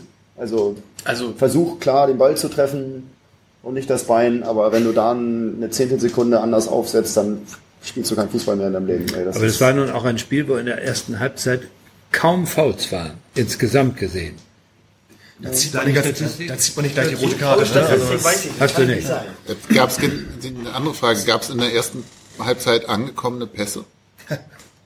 Äh, natürlich gab es angekommene Pässe. Ich fand, das war ein Spiel, was einen äh, 101 Koeffizienten nämlich haben sollte. Es gibt Spiele, die für fußballfachfremde Leute absolut unverständlich sind. Dieses Spiel hatte den höchsten Koeffizienten der Verständlichkeit für fußballunverständige Menschen. Wenn ich mir jetzt vorstelle, da ist jetzt ein Amerikaner, der Football kennt und der Ja. Fußball kennenlernen möchte, der hat die hundertprozentige Chance, mit diesem Spiel Fußball 0,0 zu verstehen. Warum? Weil es war ein riesiges Passgewitter Ja, im ja, Sinne der, ja, Ballorienti der Ballbesitzorientierung. Und selbst bei Nürnberg und bei St. Pauli gab es ja. extrem Über schnelle 400, Pässe. über 400 bei Nur, von Nürnberg Okay. und 300 so und so viel Hab bei ich nicht gesehen. Habe ich gelesen, ja. Und, und die, Doch, ich bereite Pässe, mich ja vor. Die ging in alle Richtungen. Das ging in Zonen rein, in die Mittelfeldzonen rein. Es ging wieder schnell nach hinten rum rein. Es ging an den Außen in die Tiefe. Ja. Es wurde über die Mitte wieder zurück an die Außenverteidigerposition Aber kombiniert. meistens aus zwei Meter Entfernung nur. super schnelles Passgewitter. Ja. Aber ohne wirklich zu erkennen, wie ist denn jetzt eigentlich die Spielrichtung? Also Ja. wenn ich jetzt irgendwie beim Football weiß, Ja. da, da hinten muss ich hin, die Blauen müssen da oben die, das Ei reinkicken. Bei dem Spiel konntest du nicht ahnen, welches Team in welche Richtung Ja. spielt, weil es quasi Ja. sich im Ballbesitz, äh, in der Ballbesitzlust quasi Allein die egalisiert Rückpässe hat. in den ersten zehn Minuten auf Himmelmann. Also wir haben eine E-Mail bekommen, noch während des, äh, während des Spiels äh, von jemandem, den ich glaube ich gar nicht kenne, der schrieb, er wird sich in Zukunft kein Spiel mehr angucken, in der Avivor in der Startaufstellung steht. Boah, das ist Warum Nee. so Also E-Mails? in der, in, der zweiten, in der zweiten Halbzeit hätte er sich dann wahrscheinlich angeguckt, aber in der ersten Halbzeit war er so, dass er sagt, er guckt es nicht an. Ich fand Avevor gar Also nicht so ein schlecht. Unsicherheitsfaktor, ja, finde ich auch. Aber der hat sich in der zweiten Halbzeit wirklich, der hatte auch immer gut zum Ball gestanden. Es war immer so die Situation, Gegner oder er. Und letztendlich stand er dann vorm Ball. Das war schon, das war schon richtig gut. Aber trotzdem in dem Anfang, vielleicht ist das auch irgendwie bei uns noch so psychologisch im Kopf, dass wir ihm gewisse Sachen nicht zutrauen. Ich finde das auch, weil der macht das Und auf gut. jeden Ich mich kleinen gefragt, Fehler Woran liegt denn das, dass der da wirklich so wenig wirklich ins Straucheln und Trudeln kommt, finde ich? Und ich weiß noch nicht, ob der erste ist Also oder dieses war, Nürnberg war sein bisher bestes Spiel bei uns, fand ich. das, oh, ich fand aber Das auch. Problem bei Abevor, ich finde auch, dass der total gut ist. Das, Heidenheim äh, fand ich auch nicht schlecht. ich äh, werf mal ein Naja, paar Statistiken rein. Der hat eine Passquote von über 90 Prozent, ähm, hat äh, über 61 Prozent seiner Zweikämpfe gewonnen, hat auch vor allem, was ja auch wichtig ist, viele lange Bälle, die er dann rausspielt, also im Spielaufbau. Da hat er auch ein positives, also einen positiven Wert im Verhältnis gute, also angekommen, nicht angekommen. Das, was übrigens deutlich besser ist als, als von Lasse Sobich. Ähm, das Problem bei Amevor ist, dass der, also einmal im Spiel hat der so einen Bock drin. Das war dieser Elfmeter gegen Darmstadt, Mhm. das war gegen Heidenheim kurz nach der Halbzeit, wo er dann den Ball noch retten will und zu Himmelmann spielt. Ah, okay. und, und das war auch gegen Nürnberg in der ersten Halbzeit, hat er auch so einen Ball mit dem Kopf zurückspielen wollen, wo man dachte, Alter, Ja, hau den auf die kurz, Tribüne. zu- fast, Was fast ich war er aber zu kurz, das stimmt. gegen Nürnberg fand, er sieht manches Mal ein bisschen unglücklich aus gegen Nürnberg, weil, ähm, jetzt habe ich den Namen vergessen, super, äh, unser Rechtsaußenverteidiger einfach einen gebrauchten Tag erwischt Duziak, hat. Duziak, ja, ich fand, Ja, der hat Duziak, gegen Nürnberg ja, einfach genau. einen unfassbar schlechten Tag. Ist, glaube ich, ein paar Mal ausgerutscht. Hat Und ja, ausgerutscht sind sie alle. und- Erst Möller, ja. Da- Dali ist ausgerutscht, aber dann auch die, die Nürnberger sind auch Ja, ja, permanent das- ausgerutscht. der Platz war Und zwar komisch. immer von, von der Fernsehkamera gesehen auf der linken Seite vorne. Da muss, als wenn da äh, Seife ausgeflossen war, von der Fernsehkamera links vorne. Fielen Ballada sie alle hin. hat ein sehr gutes Spiel gemacht. Also wenn wir die Außenverteidiger jetzt gerade am Durchgehen sind. Wer? Bubala hat Ja, ja auch so. zuerst auf Ja, der ja. Seite gespielt, Ja, ja. dann nicht. Also Aber gegenüber der war- auch der Seitenzone. gemacht. Duziak war absolut Schwachpunkt dort, fand ich auch. Aber gut, das finde ich auch, dann hat er mal ein verwackeltes Ja, Spiel. Das Ja, ja, aber trotzdem kann man es ja benennen. Ja klar, das stimmt Ja, auch. ja. So, wenn, wenn der Rechtsverteidiger einen schlechten Tag hat, hast du als rechter Innenverteidiger natürlich auch noch mehr zu tun als Ganz vielleicht- am Schluss hatte er ein paar ganz gute Situationen, als es darum ging, den, den Vorsprung zu halten. Da wurde er etwas besser. Und Etwas, Hornschuh ist Maschine. Hornschuh ist, Hornschuh ja, ist Hornschuh hat genau die Rolle, die Sobich sonst hat, perfekt ausgefüllt, fand ich. Ja. Also fand ich in Nürnberg fand ich den unfassbar stark. Auch total wichtig, immer so diese Millimeterentscheidung, wo er dann gerade noch den Fuß an den Ball kriegt und den dann entweder zu Himmelmann oder irgendwo anders hinspielt. Aber trotzdem bin ich das froh, wenn Sobich wieder zu- zurück ist. Ah, klar, zusammen sind die beiden noch ein Stück besser und souveräner dann auch. Ja. Und Maurice Litka macht das Spiel bis jetzt seiner Karriere, finde ich. Also, weil der wirkt im Fernsehen, fand ich, oder da bei in Hamburger Botschaft geguckt, irgendwie, der wirkt den Meter größer als sonst. Also sonst irgendwie denkst du, was, was, was, das ist Litka, der die ganzen Kopfbälle, der hat ja, Ja, der hat die auch- ersten Aktionen, der hatte mal Kopfbälle und irgendwie im Mittelfeld und der wirkt, als wenn er nochmal gewachsen ist, oder ist der jetzt irgendwie. Aber breiter ist er auf jeden Fall geworden, oder? Also ich finde, Ja. der bringt plötzlich eine richtige Körperlichkeit mit ins Spiel. Das habe ich bei ihm in der zweiten Liga sonst nie so wahrgenommen. ja, auf alle Fälle. ja, gut, Zeit wird's, ne? Also, Naja, die ist jetzt Aber ist seine eine Alternative, wenn alle, wenn alle da sind, alle an Bord sind, schon ist er es doch oder wird er es? Weiß ich nicht, aber das ist Alternative, ist Oder ist Schneider dann doch?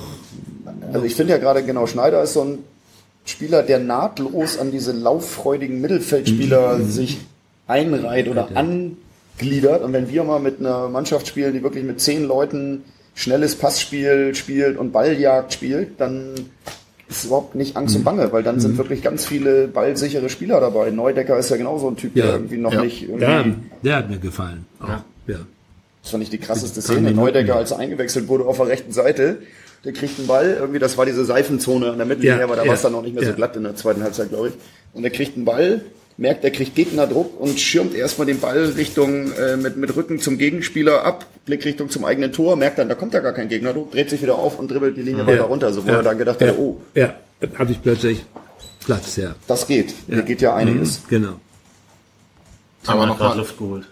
Ja, ich bin, ich bin ein ganz großer Neudecker-Fan und ich frage mich, woran das liegt, dass er da noch nicht drin ist. Ob das eine Frage ist, ob, ob die Position, die er bekleiden könnte, ob es die nicht gibt. Weil ich weiß, dass er bei 1860 hat er auch Linksverteidiger gespielt. Da denke ich, das ist auch ein Bereich, der bei uns auch, wo es auch bei uns Bedarf gäbe. Ubala war gut in dem Spiel. Also, Ja, ja, aber grundsätzlich gäbe es da Bedarf. Und wenn, wenn Bubala mal nicht, nicht spielen sollte, was ja bei Bubala tatsächlich sehr selten nur vorkommt, aber dann ist, steht, also dann ist eher Kalla oder Ducek zieht auf links raus oder so. Also es ist, Neudecker steht da nicht zur, zur, zur Disposition. Ja, genau, das ist einfach die, ähm, da, ich frage mich, was da, was da los ist. Also es, ähm, eigentlich von 1860 München gekommen, dort Stammspieler gewesen und klar, er hatte, er, er war länger verletzt, aber er hat, also er, er wirkt immer so, sobald er im Spiel ist, auch bei der U23 wirkt er so, als wenn er eigentlich alles mitbringen würde, um, um eine richtig, richtig wichtige und gute Rolle bei, bei der ersten Elf spielen. Macht er aber nicht. Und da frage ich mich immer, warum nicht? Liegt es daran, weil er eigentlich ähm, ein Sechser ist und kommt der an Nerich nicht vorbei oder weil der Anspruch der Sechser bei St. Pauli momentan eher, eher destruktives Spiel ist und ähm, diese Position im, im offensiven Bereich, weil er da irgendwie Defizite hat, von denen ich, die ich aber nicht sehe, also diese Defizite, aber vielleicht ähm, sind die anderen ihm da voraus, vielleicht passt er momentan auch nicht ins System, vielleicht ist das so ein bisschen das Problem. Aber ich habe mich sehr gefreut, dass er gespielt hat in Nürnberg, weil er bisher auch noch keinen Stich gesehen hat die Saison.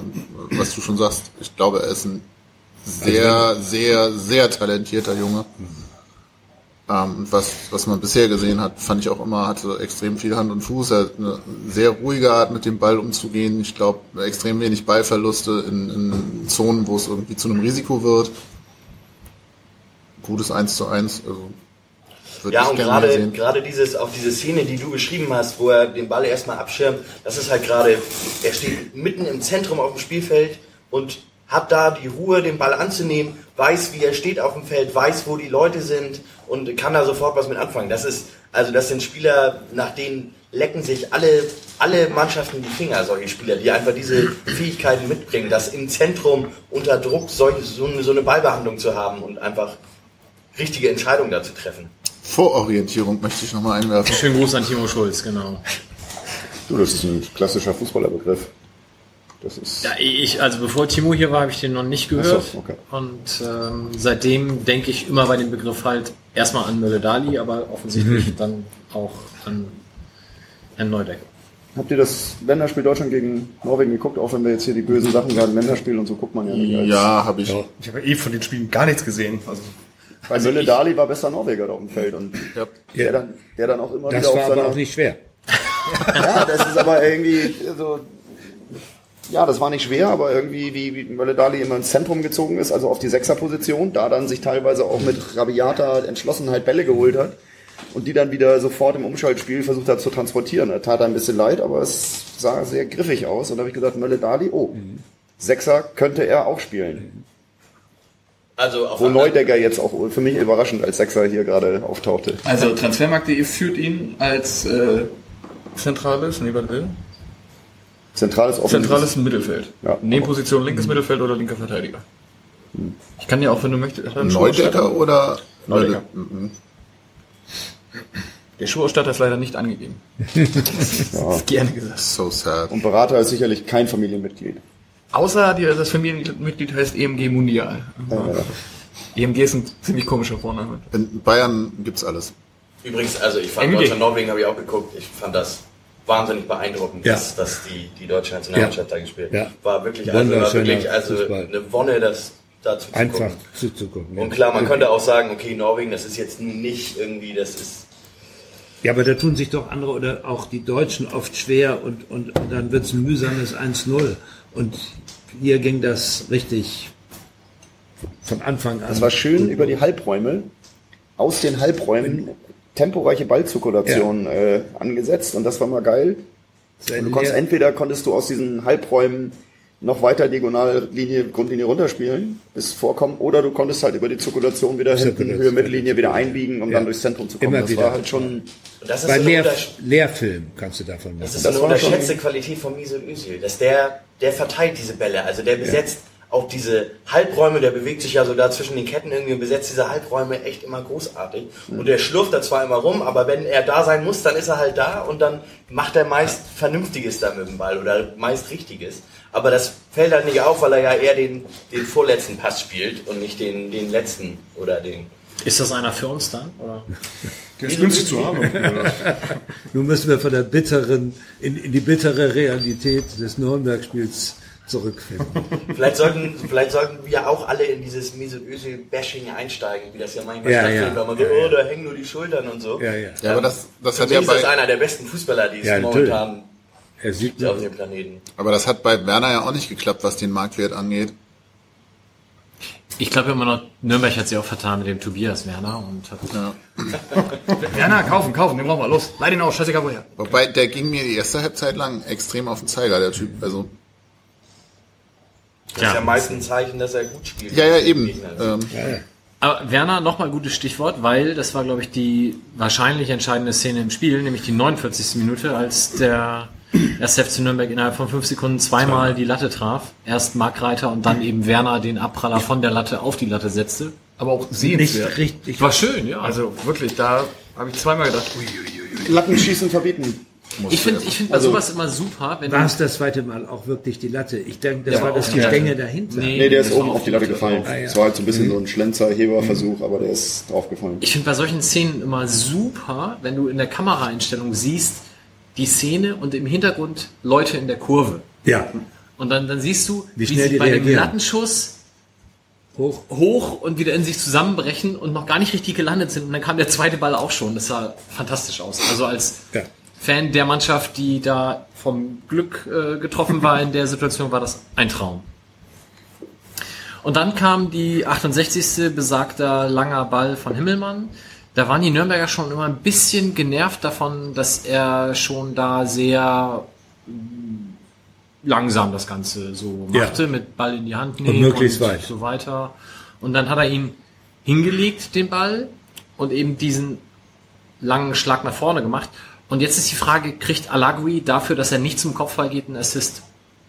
Er müsste einen kriegen. Weil dadurch kommt der Nürnberger Verteidiger so doof zum Ball, dass er ihn halt nur noch verlängert. Nee, der macht das ja, der blockt den ja. Der bleibt ja am Ja, ja. Boden. Der geht ja gar nicht hoch, sondern der macht den Schritt rein, genau in den Punkt, Genau, also- in, dem, in dem er steigen könnte zum Kopfball oder der Gegenspieler. Und dadurch, dass dann, äh, ich weiß nicht, wer das ist, war das Markreiter auch wieder? Ja. ja. Der kommt dann ja, der kann ja, hat Ja, die, die, die Flugphase gar nicht, weil er gar nicht in den Raum springen kann, weil in dem steht Halagui. So, und damit hat er den quasi regelkonform Genau. geblockt und damit Assistpunkt. Ich meine, das ging nochmal zurück auf, auf Himmelmann, das, das war ja so ein Entlastungsabstoß, weil, weil er, äh, weil der Druck so groß war. Und man hatte ja den Eindruck, er will jetzt möglichst weit wegspielen, den Ball, um ein paar Sekunden zu gewinnen. Aber das siehst du ja im Fernsehen immer nicht. Du siehst dann den Abstoß und dann siehst du den Umschnitt. Ja, aber sonst hatte er sehr viele relativ kurze Bälle, Ja, okay. dann, ne, die dann immer wieder zum Rückpass führten. Und das war einer der wenigen weiten Schläge. Aber ich finde, dass Nürnberg das auch sehr gut gemacht hat. Die standen ja relativ weit bei uns in der Hälfte und die haben ja jeden Passweg zugestellt. Ja, ja, hat ja, ja, nie sehr irgendwie gut. eine gute Möglichkeit Aufwendig. gehabt. Das ist unglaublich laufintensiv, dass wir Ja. das so durchgezogen haben bis zum Schluss. Und Ja. ähm, was du vorhin gesagt hast Tim, über die erste Abwehrreihe, wo der Ball erstmal wegkommen muss, das haben wir halt in dem Spiel extrem wenig geschafft oder immer mal wieder Probleme gehabt, eben weil Nürnberg so hoch stand und da dann auch die Räume gut zugemacht hat. Ähm, von daher ist dann so ein langer Ball wieder von Himmelmann möglicherweise ja doch auch nicht nur Entlastung, sondern schon auch Absicht, weil gerade Robin ja auch immer sucht, ne? wenn er den Ball kriegt, guckt er sofort weit nach vorne, ist da irgendeine Anspielstation, die ich irgendwie schnell anspielen kann. Von daher glaube ich schon, dass das auch mit einem gewissen Kalkül war, ob wir dann den Ball kriegen, weil ich meine, Alagi stand da ja auch relativ gut zum Ball eigentlich. war das denn eigentlich ein Ball aus dem, aus dem Ruhenden? War das ein, ich dachte, der wäre aus der Hand gewesen. Also Nee, Er hat ihn nee? sich hingelegt. Genau, also er hatte ihn in der Hand. Er hat erstmal hat er gewartet, bis der Nürnberger Stürmer kam, hat ihn dann in die Hand genommen Ah, okay.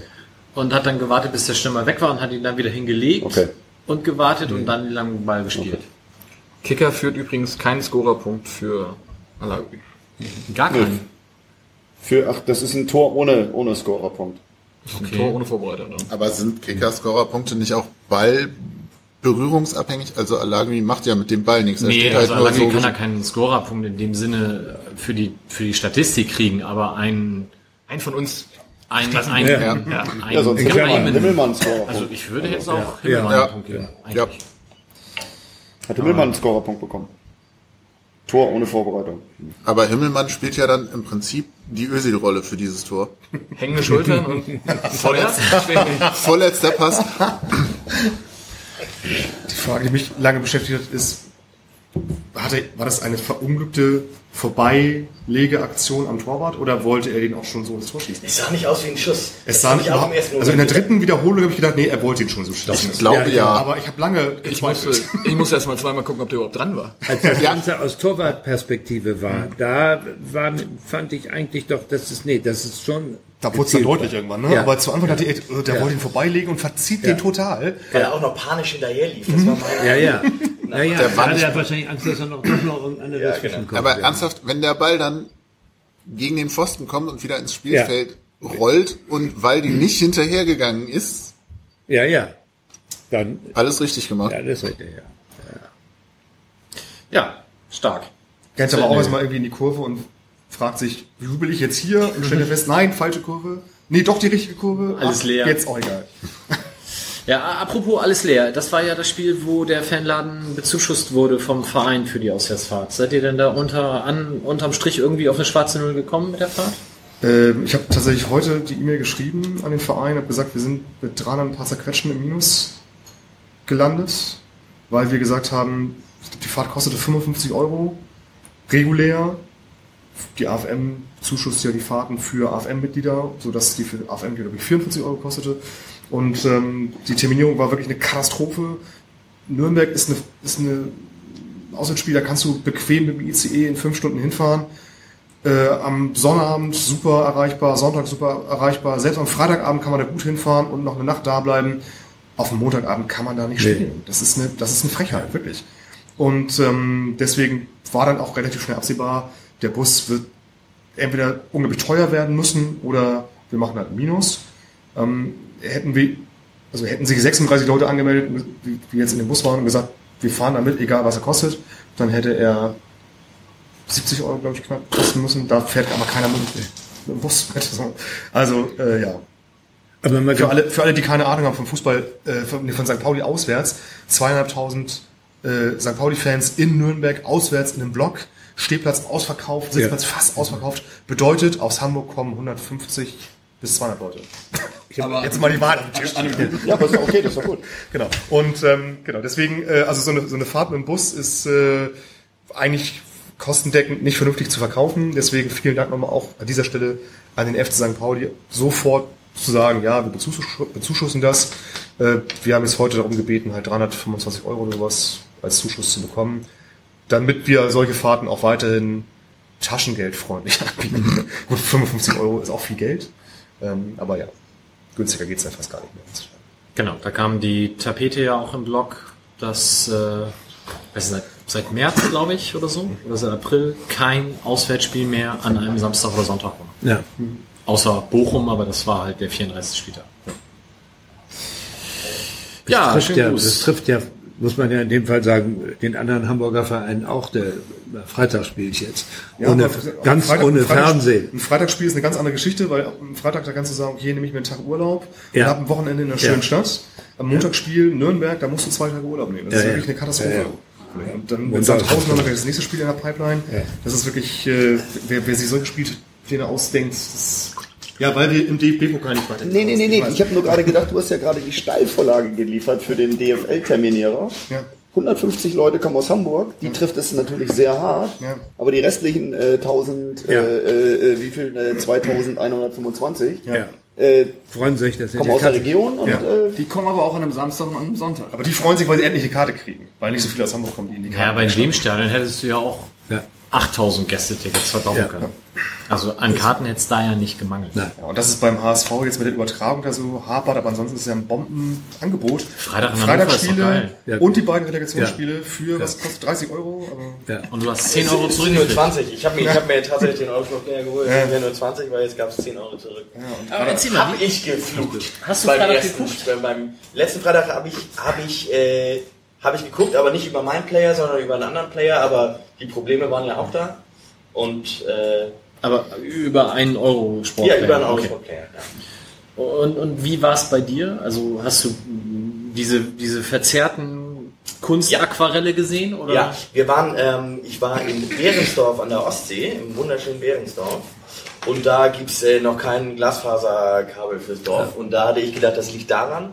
Hab dann aber ziemlich schnell bei Twitter gelesen, dass es wieder Probleme gibt da mit dem Player. Ich habe gestern gesehen, das äh, Basketballspiel bei, zum ersten Mal bei Telekom Sport, wusste gar nicht, dass es Telekom Sport so richtig gibt und wusste auch vorher nicht, dass das kostenfrei ist. Und ein exzellentes Bild, ein äh, professioneller Reporter, äh, nicht, nicht im geringsten zu unterscheiden, keine Werbung, nicht im geringsten zu unterscheiden von einem, einer guten Sportübertragung im AD oder was weiß ich. Also bei mir war Eurosport nicht mit Kunstaquarellen. Es lief, aber ähm, es hat alle sechs Sekunden für eine Sekunde angehalten, sodass du nach fünf Minuten genau, äh, der, der Zeitstempel lief auch mit. Ich konnte das Menü mit der Zeit und dem Text nicht ausblenden. Dementsprechend konnte ich nach fünf Minuten sehen, aha, jetzt kann ich wieder im Player eine Minute vorspulen, damit ich wieder live bin. Und so habe ich tatsächlich das 1 zu 0 für Leipzig verpasst. Ich habe mich sehr geärgert. Was ich übrigens, was ich übrigens spannend fand, Das hast wo du- ich dann du willst immer live gucken, hey, das ist selber schuld. Wo ich, wo ich laut lachen müsste, musste, war, als Leipzig das 1-0 gemacht hat, gab es sofort HD-Signal. da hat es dann sofort Achso, funktioniert. du meinst dann so die ganzen Zugriffe. Ausschalten. Raus, raus, raus, raus. Bandbreite Und ist wieder da. auch beim ersten Spiel, als, als der HSV in Köln gespielt hat, da habe ich das zur zweiten Halbzeit gesehen. Da, ich habe geguckt das dann über ein Smart TV und ähm, da lief das dann auch super, ne? Also das Signal ist super. Ich, ich frage mich ja bei sowas, ähm, ich habe auch der Zone, guckt da Football drüber und die hatten, als sie das erste Manchester Derby hatten, da hatten die ähnliche Probleme. Ich glaube, Ja. ich glaub, äh, Ralf Bunisch hat das erzählt hier beim, beim, beim vorletzten Millanton. Und da frage ich mich, wie kann man, wenn man weiß, man überträgt jetzt Köln-HSV, was ja nun auch ein Spiel ist, wo, wo es ein großes Interesse gibt, wie kann man sich nicht diese gewisse Anzahl, das kann man sich ja ausrechnen, an Serverkapazitäten vorher Du weißt ja nicht, woran das liegt. Also ich meine, das kann ja auch dann irgendwo eine, eine, eine Gigabit-Leitung sein, die irgendwo fehlt zwischen irgendeinem Rechenzentrum oder irgendwas. Also das ist so ganz Aber es ist einfach ja ist es nicht. Ja gut, es ist ausrechenbar. ausrechenbar. Du musst dann aber quasi wirklich äh, wissen, an welchem Punkt greifen wie viele Leute zu. Fortsetzung Freitag. Im Prinzip müssen die halt auch erstmal die. Erfahrung sammeln, wie viele von den Abonnenten gucken, welche Spiele. Na, Ja, aber was, was Tim ja richtigerweise sagt, ist, du weißt ja, du hast, keine Ahnung, 100.000 Abonnenten. Und alleine nach dem ersten Spieltag würde ich mir doch Ja. Lieber Kapazitäten für 200.000 schaffen, Ja. bevor ich nochmal so auf die Fresse falle, nachdem ich jetzt schon jedem 10 Euro von seinen 30 Euro zurücküberwiesen habe. Ja, Es ist schon so, wie Wolf sagte. Selbst wenn du halt den geilsten Server hinstellst, wenn irgendwo der Provider XY halt Ja. Bagger fährt über die. Leitung, dann hast du halt Also Ralf sagt das ja auch, dass es bei der Zone nochmal, da hat das ja auch ewig gedauert, bis sie das auf die Reihe gekriegt haben, weil es halt nicht wie bei Netflix ist, dass die Datei irgendwo auf dem Server liegt und abgerufen wird, sondern dass live Live-Übertragung eine ganz andere Nummer ist. Ich kann das, auch nur so wiedergeben. Ich ist doch ein, ein grundsätzliches Problem und auch eine Gefahr für den Fußball, dass wenn man solche Spiele vergibt an solche, sage ich mal, unerfahrenen Sender, ob das jetzt technische Probleme sind oder ob die, irgendjemand in der Verwaltung zu dämlich ist, weiß ich, kann ich nicht beurteilen. Äh, und dann können die Fans das monatelang nicht sehen, weil bei HSV drei, drei Spiele hintereinander, äh, irgendwann springen die ja auch ab. Aber Eurosport steht jetzt nicht in den Verdacht, mit Live-Übertragung nicht Erfahrung zu haben, oder? Die machen das ja nicht zum ersten Mal. Die. Ja, aber das Ja, ist aber ja mit Radsport und so. Ja, Mit dem Player haben sie halt bisher überschaubare Reichweiten gehabt und das wollen sie jetzt pushen und damit fallen sie jetzt bisher halt auf die Fresse. Mal gucken, wie es dann Freitag aussieht. Ja, aber Rainer hat alle Also recht, dass wenn du sagst sozusagen, also jetzt mal DFL-Perspektive eingenommen, du möchtest, dass das äh, Produkt Fußball, wenn man das so böse sagt, oder die Sportart eben wirklich so gut übertragen wird, äh, Ja. wie du es vorher gewohnt Ja. bist, dann ist Ja. das natürlich ein totaler äh, Verlust oder Verfall einer bestimmten erwarteten Qualität Ja. und damit sozusagen auch dann ein Einbruch bei den Rechten sozusagen, die du versuchst immer so teuer und wertig zu verkaufen, wie es geht. Und das geht immer weiter. Ja, klar, aber ja, ja, dann also- ist Interesse lässt nach, man hat die Spiele nicht gesehen. Äh, Ich meine, wir können ja noch froh sein, dass jetzt, wenn, wenn wir nun schon über Montag sprechen, äh, da haben die Leute es ja wenigstens noch bei Sport einsehen können. Und jetzt weiß man aber, dass es bei Sky relativ verlässlich zu sehen ist. Genau, jetzt ohne ich- technische Probleme. Glaubst du nicht, dass in so einer Sache, wo das so wirtschaftliche Faktoren sind, dass da auch tatsächlich vielleicht sogar Leute Interesse haben, dass das dann eben bei Eurosport nicht so gut läuft? Ach, das, das Verschwörungstheorien. Das ist ein bisschen Verschwörungstheorie, ja, das ja, gebe ich zu, Ja, ja. ja, ja. Aber Aber ich würde auch sagen, bei Sky tanzen sie jetzt noch auf den Tischen nach den ersten. Ja. das Wobei Sky mit der Sky Go-Infrastruktur ja auch ewig also Probleme Sky- hatte. Das ist ja, was, Genau. was digital anging, waren die ja nicht wirklich besser. Nur bei denen ist es halt. Machen wir es anders, machen wir es doch anders. Die Telekom äh, hat mal sehr, sehr viel Geld geboten. Und zwar, ich weiß nicht, in der vorletzten oder in der letzten Vergabe der, der TV-Rechte, wo sie dann gesagt haben, da war das in diesem Rechte-Cluster noch nicht so klar definiert, dass es auch IP-TV gibt. Und die Ja. Telekom wusste aber schon, dass IP-TV-Äquivalent zu einem, zu einem, zu einem Pay-TV-Signal zu betrachten ist, hat da mitgeboten, auch in Millionenhöhe für die Dings und wollte dann IPTV machen und dann haben aber die Justiziare und so, oh, Moment mal, oh shit, das ist ja das gleiche wie, wie, das ist ja dann die gleiche Qualität wie Sky, nee, und dafür nehmen wir aber Telekom rein und haben dann irgendwelche anderen Goodies bekommen oder wurden da äh, quasi ähm, kompensiert. Telekom als Player in dem Bereich hast du gerade beschrieben. Basketball, gut, das gucken jetzt vielleicht nicht so viele Leute wie Fußball, aber Ja, aber die machen ja auch äh, die dritte Liga, die machen die erste Frauen-Bundesliga. Und Also die Telekom nächst- ist ja im Markt jetzt. Nächstes Jahr wird's ja noch Genau, die sind im Markt. Die sind Nächstes Jahr wird's ja noch komplizierter. Da Da zeigt der Zone noch Champions League. Ja.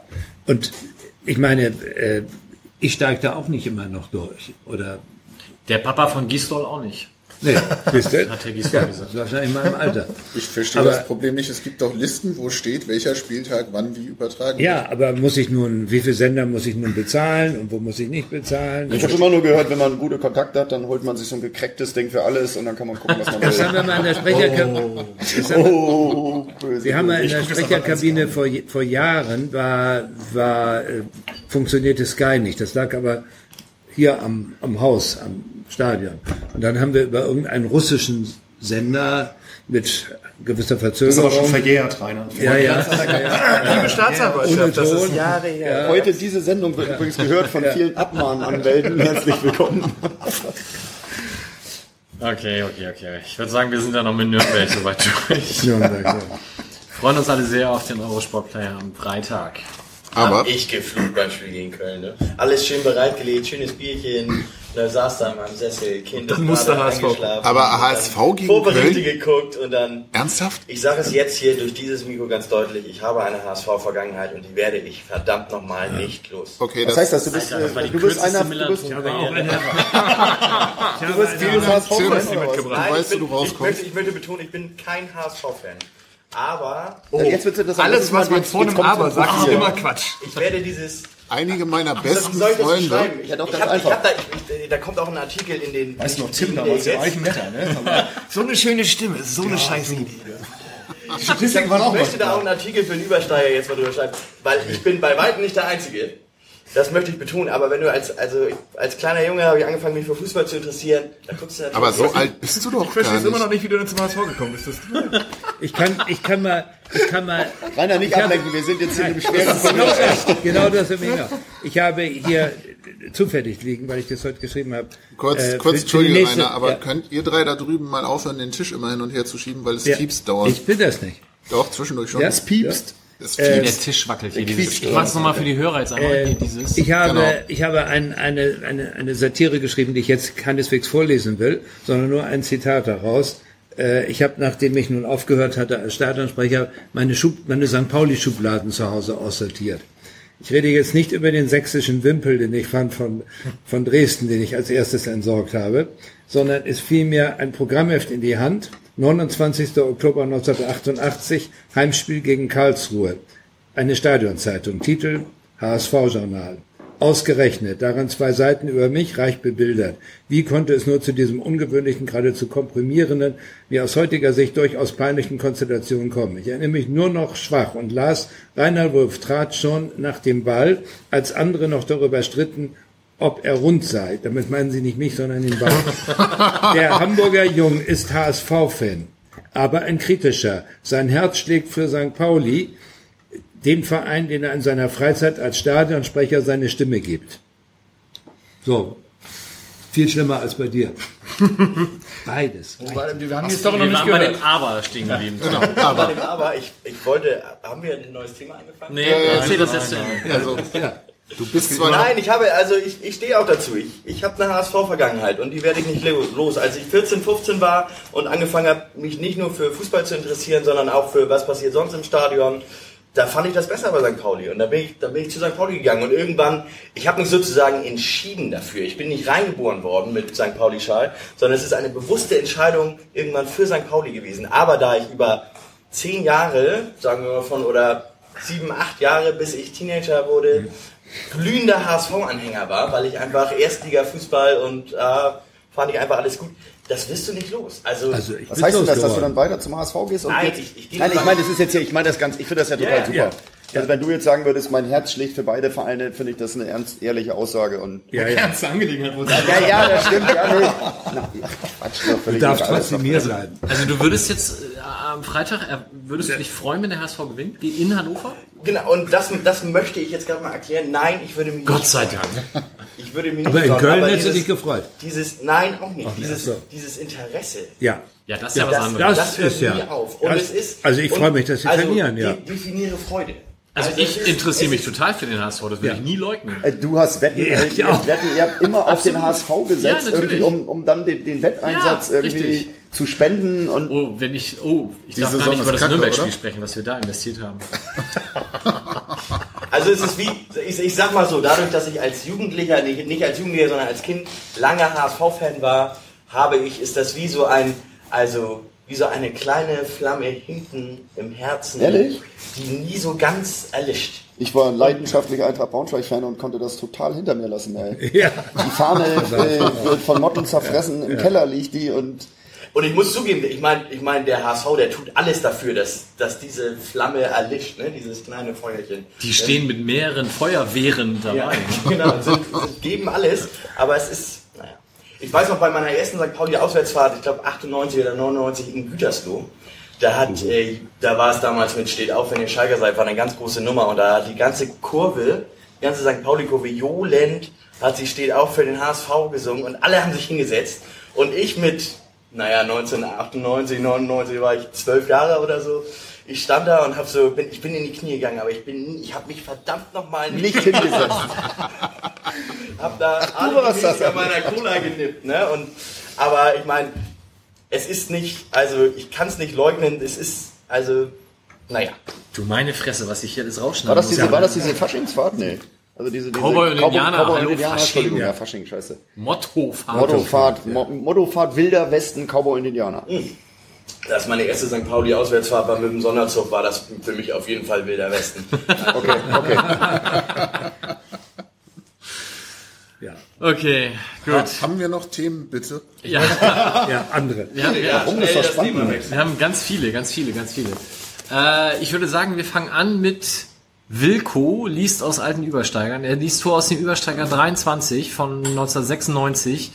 Auf dem Cover waren Maslows Tagebücher und er liest den Artikel Nie wieder von Holger. Und ja, dabei jetzt erstmal viel Spaß. Ja, moin. Schönen guten Abend, guten Tag. Viel Spaß beim Putzen, Laufen oder nur Lauschen, je nachdem, wo ihr den Millanton gerade hört. Es ist Zeit für eine neue Folge Wilko liest aus alten Übersteigern. Erstmal muss ich aber einen Sack voll Glückwünsche loswerden.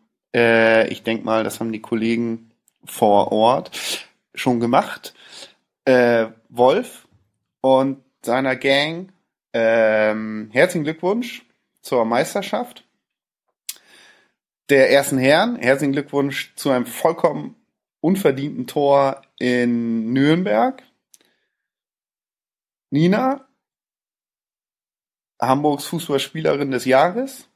Auch herzlichen Glückwunsch. Und dem ähm, Millanton und den Protagonisten herzlichen Glückwunsch zur letzten Sendung. Die war nämlich ein Knaller. Habe ich genossen, die Folge. Richtig gut. Äh, ich hoffe mal, dass die Folge um dieses Vorlesen drumherum genauso gut wird. Ich lese heute einen Artikel aus dem Übersteiger Nummer 23, 19. Oktober 1996. Ähm, auf dem Cover eine Hommage an den Stern. Maslows Tagebücher entdeckt. Dann äh, im Heft folgend äh, äh, humorige Tagebucheinträge von Uli Maslow. Es gibt in diesem Heft zwei absolut ähm, würdige Texte zum Vorlesen.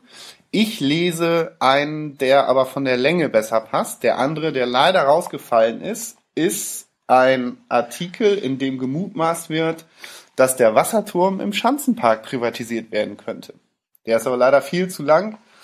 Ähm, da könnte man ja ins Archiv gehen und sich die Übersteiger, den Übersteiger raussuchen und es selber lesen, wenn nicht irgendein Arschloch ähm, die Übersteiger geklaut hätte.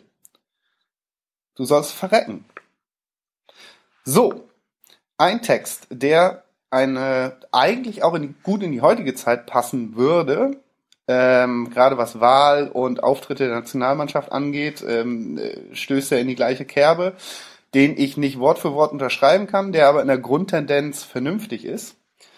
Geschrieben von Holger, der auch heute wieder beim Übersteiger dabei ist. Nie wieder. Aufgepasst. Faschoglatzen überziehen das Land und kaum einer interessiert sich dafür. Nicht nur die Angriffe auf den Pfennig lassen eine Wut in mir aufkommen, auch bei den letzten Amateurspielen sind von einigen gegnerischen Fans altbekannte Texte zu hören gewesen. Damit nicht genug. Auch im Ausland stellt sich eine Gruppe von Faschodeutschen wieder ins Rampenlicht und es gibt nur wenige, viel zu wenige Gegenaktionen. Immer wieder stellen sich vor meinen Augen die widerlichen Szenen aus Zabre ein, wo diese Gestalten ein noch ekligeres Transparent entfalteten, das polnische und jüdische Menschen aufs tiefste beleidigte. Der Wortlaut ist es nicht wert, hier wiedergegeben zu werden. Die Tagespresse hat ausführlich im September darüber berichtet. Wie kommt es aber, dass diese Hohlköpfe trotz einer zentralen Informationsstelle Sporteinsätze, in der einschlägige Personen aus der Kategorie C zur Gewalt entschlossen, erfasst sind, in Polen unbehelligt einmarschieren, in Tüllchen konnten? Dass sich circa 500 Fascho-Hooligans auf den Weg machen würden, um sich mit polnischen Hooligans zu prügeln, war schon Tage vorher bekannt. Alle zuständigen Stellen waren informiert und doch konnten die Teutschen mit T mit diesem abstoßenden Transparenten, Leuchtmunition und Schlagwerkzeug ins Stadion gelangen. 30 Faschoglatzen gelangten gar ohne nötige Ausweispapiere nach Polen, sie hatten nur eine kleine Prügelgebühr zu entrichten. Angeblich sollen vier szenekundige Beamte im Einsatz gewesen sein, die auf erste Anzeichen hätten reagieren können. So wurde die Zugfahrt nicht nur zum Einsingen deutschen Liedgutes genutzt, auch die körperlichen Kräfte wurden getestet. Zu wenige, zu träge oder zu desinteressiert? Bei St. Pauli-Spielen sind mehr SKBler im Einsatz. Nicht, dass ich unbedingt für diese neue Qualität von Spitzeln plädieren würde, aber es geht wohl leider nicht anders, diese Fußballfeinde rechtzeitig zu entlarven, wenn es denn einmal gelingt. Die angebliche Hilflosigkeit gegenüber dem in letzter Zeit immer besser organisierten Auftreten von Schlägertrupps wird auch im Brief von Egidius Braun und Äußerungen von Berti Fuchs deutlich, die, nach den Vorwellen von Chabre Sabre sich an die deutsche Regierung wandten, mit dem Tenor, die Politik lasse den DFB mit dem Hooligan-Problem allein. Und tatsächlich ist zu erkennen, dass durch die Tatenlosigkeit der Polizei sowie durch harmlose Strafen die Schläger geradezu ermuntert werden, weiterzumachen. So wurden nach den Ausschreitungen nur fünf Nasen zu einer Haftstrafe auf drei Jahre mit Bewährung und 330 Mark Geldstrafe verurteilt.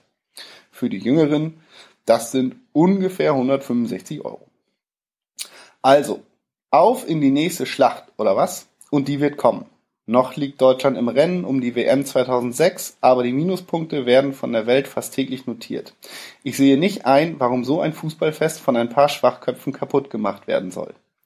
Also Leute, Gegenaktionen sind notwendig. Einen Anfang machten Dortmunder Fans, die beim Auftaktspiel der Champions League gegen Witschew Lodz im Westfalenstadion ein Transparent in deutscher und polnischer Sprache mit der Aufschrift Entschuldigung für Chabre aufhängten. Das ist aber noch lange nicht genug. Wir echten Fußballfans müssen wieder verstärkt zusammenhalten, Aktionen gegen Faschos durchführen, sie outen, wo es nur geht und sie damit aus unseren Stadien rauskicken. Mit anderen Worten, wir müssen wieder politischer werden, damit das Spiel und nicht die Schlägereien und Provokationen Schlagzeilen machen. Gerade auch bei uns St. Pauli-Fans ist eine gewisse Lethargie zu erkennen, die wir uns so nicht mehr leisten können. Das zweite Jahr in der Bundesliga hat uns bei fast jedem Auswärtsspiel Angriffe von Faschos eingebracht. Ja, sie schrecken nicht einmal mehr davor zurück, sich in unserem Viertel zu sammeln und zum Beispiel den Pfennig anzugreifen.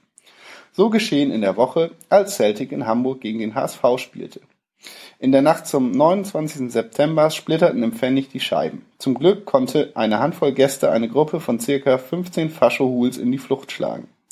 Für die Schäden am Pfennig und für weitere Aktionen gegen Faschogewalt wird in der nächsten Zeit im Fanladen und im Pfennig gesammelt werden. Auch für jeden Vorschlag, wie wir das Problem in den Griff bekommen, sind wir euch dankbar. Wir fordern aber auch die Fanprojekte auf, die neue Qualität der Randalierer besser zu beobachten und Infos rechtzeitig weiterzugeben, den DFB und die Politik endlich wieder ernst zu nehmen. In diesem Sinne nie wieder Faschismus, nie wieder Krieg. Auch wenn in der Diskussion wir weiter sind heute, ähm, ein Artikel, der auch gut in diese Zeit passen könnte. Ich wünsche euch allen noch eine schöne Sendung. Ähm, ich bin Samstag beim Spiel. Vielleicht sehe ich ja den einen oder anderen. Tschüss. So, das war Wilko. Ähm, den Grüßen schließen wir uns natürlich an, kommen wir gleich nochmal genauer drauf. Äh, zunächst zwei Terminankündigungen. Zum einen, wer nach dem Spiel am Samstag gegen Ingolstadt noch nicht so richtig weiß, was er machen soll, ab 18 Uhr kann ihm geholfen werden. Die Handballsaison startet und es gibt zwei Heimspiele der beiden Oberligateams in der Halle an der Budapester Straße. Die Frauen fangen an gegen die HSG OKT 2. Aha. Kleine Quizrunde hier. Außer Tim, wer weiß wie die, nein, weiß keiner. Das ist die HSG Aufschlag Kropp Tetenhusen. Okay, Ja. können- wir kurz für mich kompletten Ahnungslosen HSG? Handballspielgemeinschaft. Ah, ja, hätte man. Aber ist das tatsächlich aus Dänemark oder haben sie sich einfach nur Platz so genannt? Wieso, was ist denn da aus Dänemark? Kropp ist doch hier bei Heide. Nur weil du es nicht verstehst, ist es nicht immer HSG dänisch. heißt Für mich ist alles vieles, was ich nicht verstehe, Dänisch. Also das ist ja die Oberliga Hamburg-Schleswig-Holstein, ne? Von daher passt das Kann schon fast. Dänemark sein, ja. Und ich warte ja darauf, dass die jetzt noch einen Freundschaftsstein mit einem anderen Spielgemeinschaftsverein bilden. Das wäre dann super. äh, auf jeden Fall spielt um 20 Uhr dann das äh, erste Männerteam gegen den Preza TSV. Und TSV heißt Ton- und Sportverein. Beides Das- in der Budapester Halle und die ersten Herren waren ja unterwegs in Ruanda in der Sommerpause. Da werde ich den Artikel nochmal verlinken. Das war wohl ziemlich beeindruckend und wir haben auch als Vorschlag bekommen, doch mal einen der Herren einzuladen, damit er darüber erzählen kann. Das werden wir sicherlich dann auch, Wenn sie alle wieder gesund sind. wenn die Magen-Darm-Probleme überwunden sind, versuchen. Genau. Wer, Wer- denn zum Beispiel Champions League reifen Blindenfußball gucken möchte, ist am Samstag natürlich genauso herzlich eingeladen, denn am Borgweg findet schon zum zehnten Mal das Blindenfußball Masters statt und von 9 Uhr bis um 17 Uhr werden dort Spiele angepfiffen, unter anderem italienischer Meister, ein All-Star-Team aus England, die sehr Amtierender guten- Deutscher Meister spielt er auch, habe ich gehört. Der spielt auch, weil Marburg ist auch da und wir sind da und Vizemeister und Meister spielen auch. Erschöpft noch, oder? Einigermaßen noch Geht's äh, mitgenommen, ja. Geht's noch? Ja, das geht. Aber die, das Turnier dort wird in freundschaftlichem, aber wettkampforientiertem Rahmen stattfinden, wie immer. Das ist eine schöne Formulierung. ähm, ja, aber da kommen wir gleich noch drauf. Aber wie gesagt, Samstag und Sonntag. Sonntag die Finalspiele und Samstag die Gruppenspiele.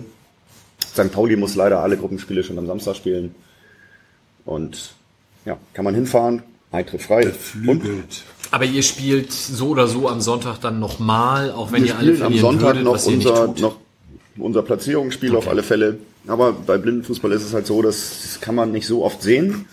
Es war gerade eine Europameisterschaft in Berlin und wer jetzt in Hamburg das angucken möchte, der hat die einzige Chance am 16. und 17. September, weil ansonsten geht's erst im nächsten Jahr wieder mit dem 11. Masters weiter. Genau, da kommen wir gleich nochmal genauer drauf. Also Sam- Samstag, Sonntag, 16., 17. September, 9 bis 17 oder 18 Uhr. Bildungszentrum für Blinde und Sehbehinderte, Borgweg 17a. Mit der U3 ist das super zu erreichen. Genau. Da dann gleich nochmal genauer drauf. Weil es hier gerade raschelt. Wolf hat zu Knäckebrot gegriffen. Normal stehen hier immer irgendwie so Schokoladen oder so Süßigkeiten, die Mike mitbringt. Die habe ich heute nicht geschafft. Ich wollte gerade fragen, war das irgendwie ein impliziter Hinweis an die Runde so? Ist nicht von mir, ich habe es nicht mitgebracht. Achso. Ah, Rainer war das. Okay, ich wollte Äh, gerade sagen. schlicht gesagt, es war übrig zu Hause. Ich habe Okay, reingegriffen. ich, ich habe nur irgendwie im Hinterkopf gedacht, so, möchte Mike uns irgendwas mitteilen? So, achtet mal Keine auf, Schokolade was- mehr, ihr Genau. fetten Okay, Schweine. Thema erledigt, danke. Genau. Nein. Ähm, Alternative für Sonntag. Wer dann Samstag schon das Blindenfußball Masters schafft und dann am Sonntag was anderes machen möchte, der könnte um 13 Uhr an der Feldarena, sprich hier die Kunstrasenplätze Feldstraße aufschlagen. Dort spielt nämlich die erste Frauen, das erste Frauenteam des FC St. Pauli, ihr zweites Spiel in der Regionalliga dieses Jahr. Das erste Spiel, wer es nicht mitbekommen hat, 10 zu 3 wurde Holstein Kiel weggefegt. Das war schön. Und äh, man war Tabellenführer. Dann war leider der zweite Spieltag jetzt schon von allen anderen, deswegen sind sie es nicht mehr. Aber sie könnten es natürlich Sonntag wieder werden. Gegner ist der SV Meppen, dort das zweite Team. Und Wilko hat es schon gesagt, wir gratulieren ganz herzlich Nina. Nina Philipp ist nämlich Hamburgs Fußballerin des Jahres geworden. Verdientermaßen endlich war die letzten Jahre schon mal nominiert. Ähm, das Problem ist immer, dass die Wahl durchgeführt wird auf der Webseite einer Boulevardzeitung in Deutschland und deswegen sperren sich viele Personen dagegen, dort mitzumachen, geschweige denn es vorher zu verlinken. Deswegen habe ich da auch keine Werbung für gemacht, aber gut. Also Sonntag. Ist es trotzdem geworden. Es ist trotzdem geworden, ja. Was macht das mit dir? Was mache ich? Ich habe mich für sie gefreut. Ähm, und auf dem Foto, was unter anderem der Fanladen ja heute auch auf seine Facebook-Seite gepackt hat, da ist das Logo dieser Zeitung nicht zu sehen. Das hat mich besonders gefreut. Ja, noch schlimmer. Genau. Viel, viel schlimmer ist, dass quasi der, der Boulevard des FC St. Pauli mit auf diesem Foto ist. Ja. Der Typ, ne? Ja. Meine Güte. Naja. Wenn es was umsonst gibt, ne, dann ist Wer es ist das? wundert, dass der hier nicht rumrennt. Wir nennen keine Klarnamen. Ja, Er hat, er hat schon Bulle- Bücher geschrieben. Boulevard Das des ist FC nicht St. Christoph. Pauli, ne? Wenn ich jetzt, ich kann nur, es sind so viele Die Initialen könnten ja reichen. GB. GB. Oh Gott, das muss ich überlegen, wer ist gemeint. Ihr wisst das alle, ne? Ja. Na gut, dann lassen wir es im Okay. Subtext. Ich Wir erklären dir das nachher. Liebe Grüße an ihn. so, und die ähm, letzte Neuigkeit haben wir vorhin in dem Intro schon kurz angeschnitten. Das Präsidium des FC St. Pauli tritt zurück auf Wunsch des Aufsichtsrats, welches das Präsidium dann aber gleich wieder zur Wahl vorschlägt. Sie treten zurück am 22.11., am 23. ist dann die JV und dort wird äh, Oke Göttlich dann mit einem Team auch wieder zur Wahl sich stellen. In seinem aktuellen Team bleiben, so wie es momentan aussieht, Joachim Pavlik und Jochen Wienand bestehen, während Reinhard Karl und Tom Happe leider dann ausscheiden. Aber die Arbeit des Präsidiums soll natürlich äh, als Thema so bestehen bleiben und der Wunsch des Aufsichtsrats ist, durch diese Neuwahl quasi für die nächsten vier Jahre jetzt schon wieder Stabilität zu erzeugen, Konstanz zu erzeugen und das Ganze so beizubehalten und nicht, wenn in den nächsten Jahren auch Teile des Aufsichtsrats ja neu gewählt werden müssen, da eben mit der zusätzlichen Wahl des Präsidiums auch nochmal für Unruhe zu sorgen. Das alles ähm, ja, werden wir wahrscheinlich mit Uke Göttlich auch besprechen. Wenn ich das richtig im Kopf habe, ist er am 1. November zu Gast bei uns. Wer eigentlich reinfahren könnte, der war ja vorhin da. Ich wollte gerade sagen, ich glaube, er, hat er seinen Kalender auch nicht richtig gelesen. Ist er wohl heute schon? Nee, kommt, gesehen, ohne kommt demnächst. ist da, dann ist da kein Platz für mich. Soweit die Termine. Blicken Ja, wir was machen die ganz. beiden jetzt? Wir müssen doch zur JV, ne? Wo wir, Wir beide? Wir beide Jet, mit Jetlag aus Paris kommen und da gar nicht hin wollten. Wir gucken uns ja an, ob wir den Neymar nächstes Jahr aber für uns verpflichten, wenn Özil nicht Celtic-mäßig. Keltisch motivierte. Paris-Reise. Ja. Revival am, äh, am, ähm, im Moulin Rouge. genau. Alles, das ganze Programm. Echt? Ja. Inklusive zu Fuß den Eiffelturm raus. 7, 7 gegen 45? Mit Barhockern? Okay. Tim. Ist jetzt der Moment für Ankündigung? Mach mal. Ah, Übersteiger erscheint. Übersteiger 129 erscheint Samstag und praktischerweise zum Start der englischen Woche. Dementsprechend wird der Übersteiger diesen Samstag verkauft. Nächsten Dienstag in Kiel mindestens von mir und äh, die Woche drauf auf dem Samstag dann gegen Düsseldorf. Düsseldorf, ja. Genau.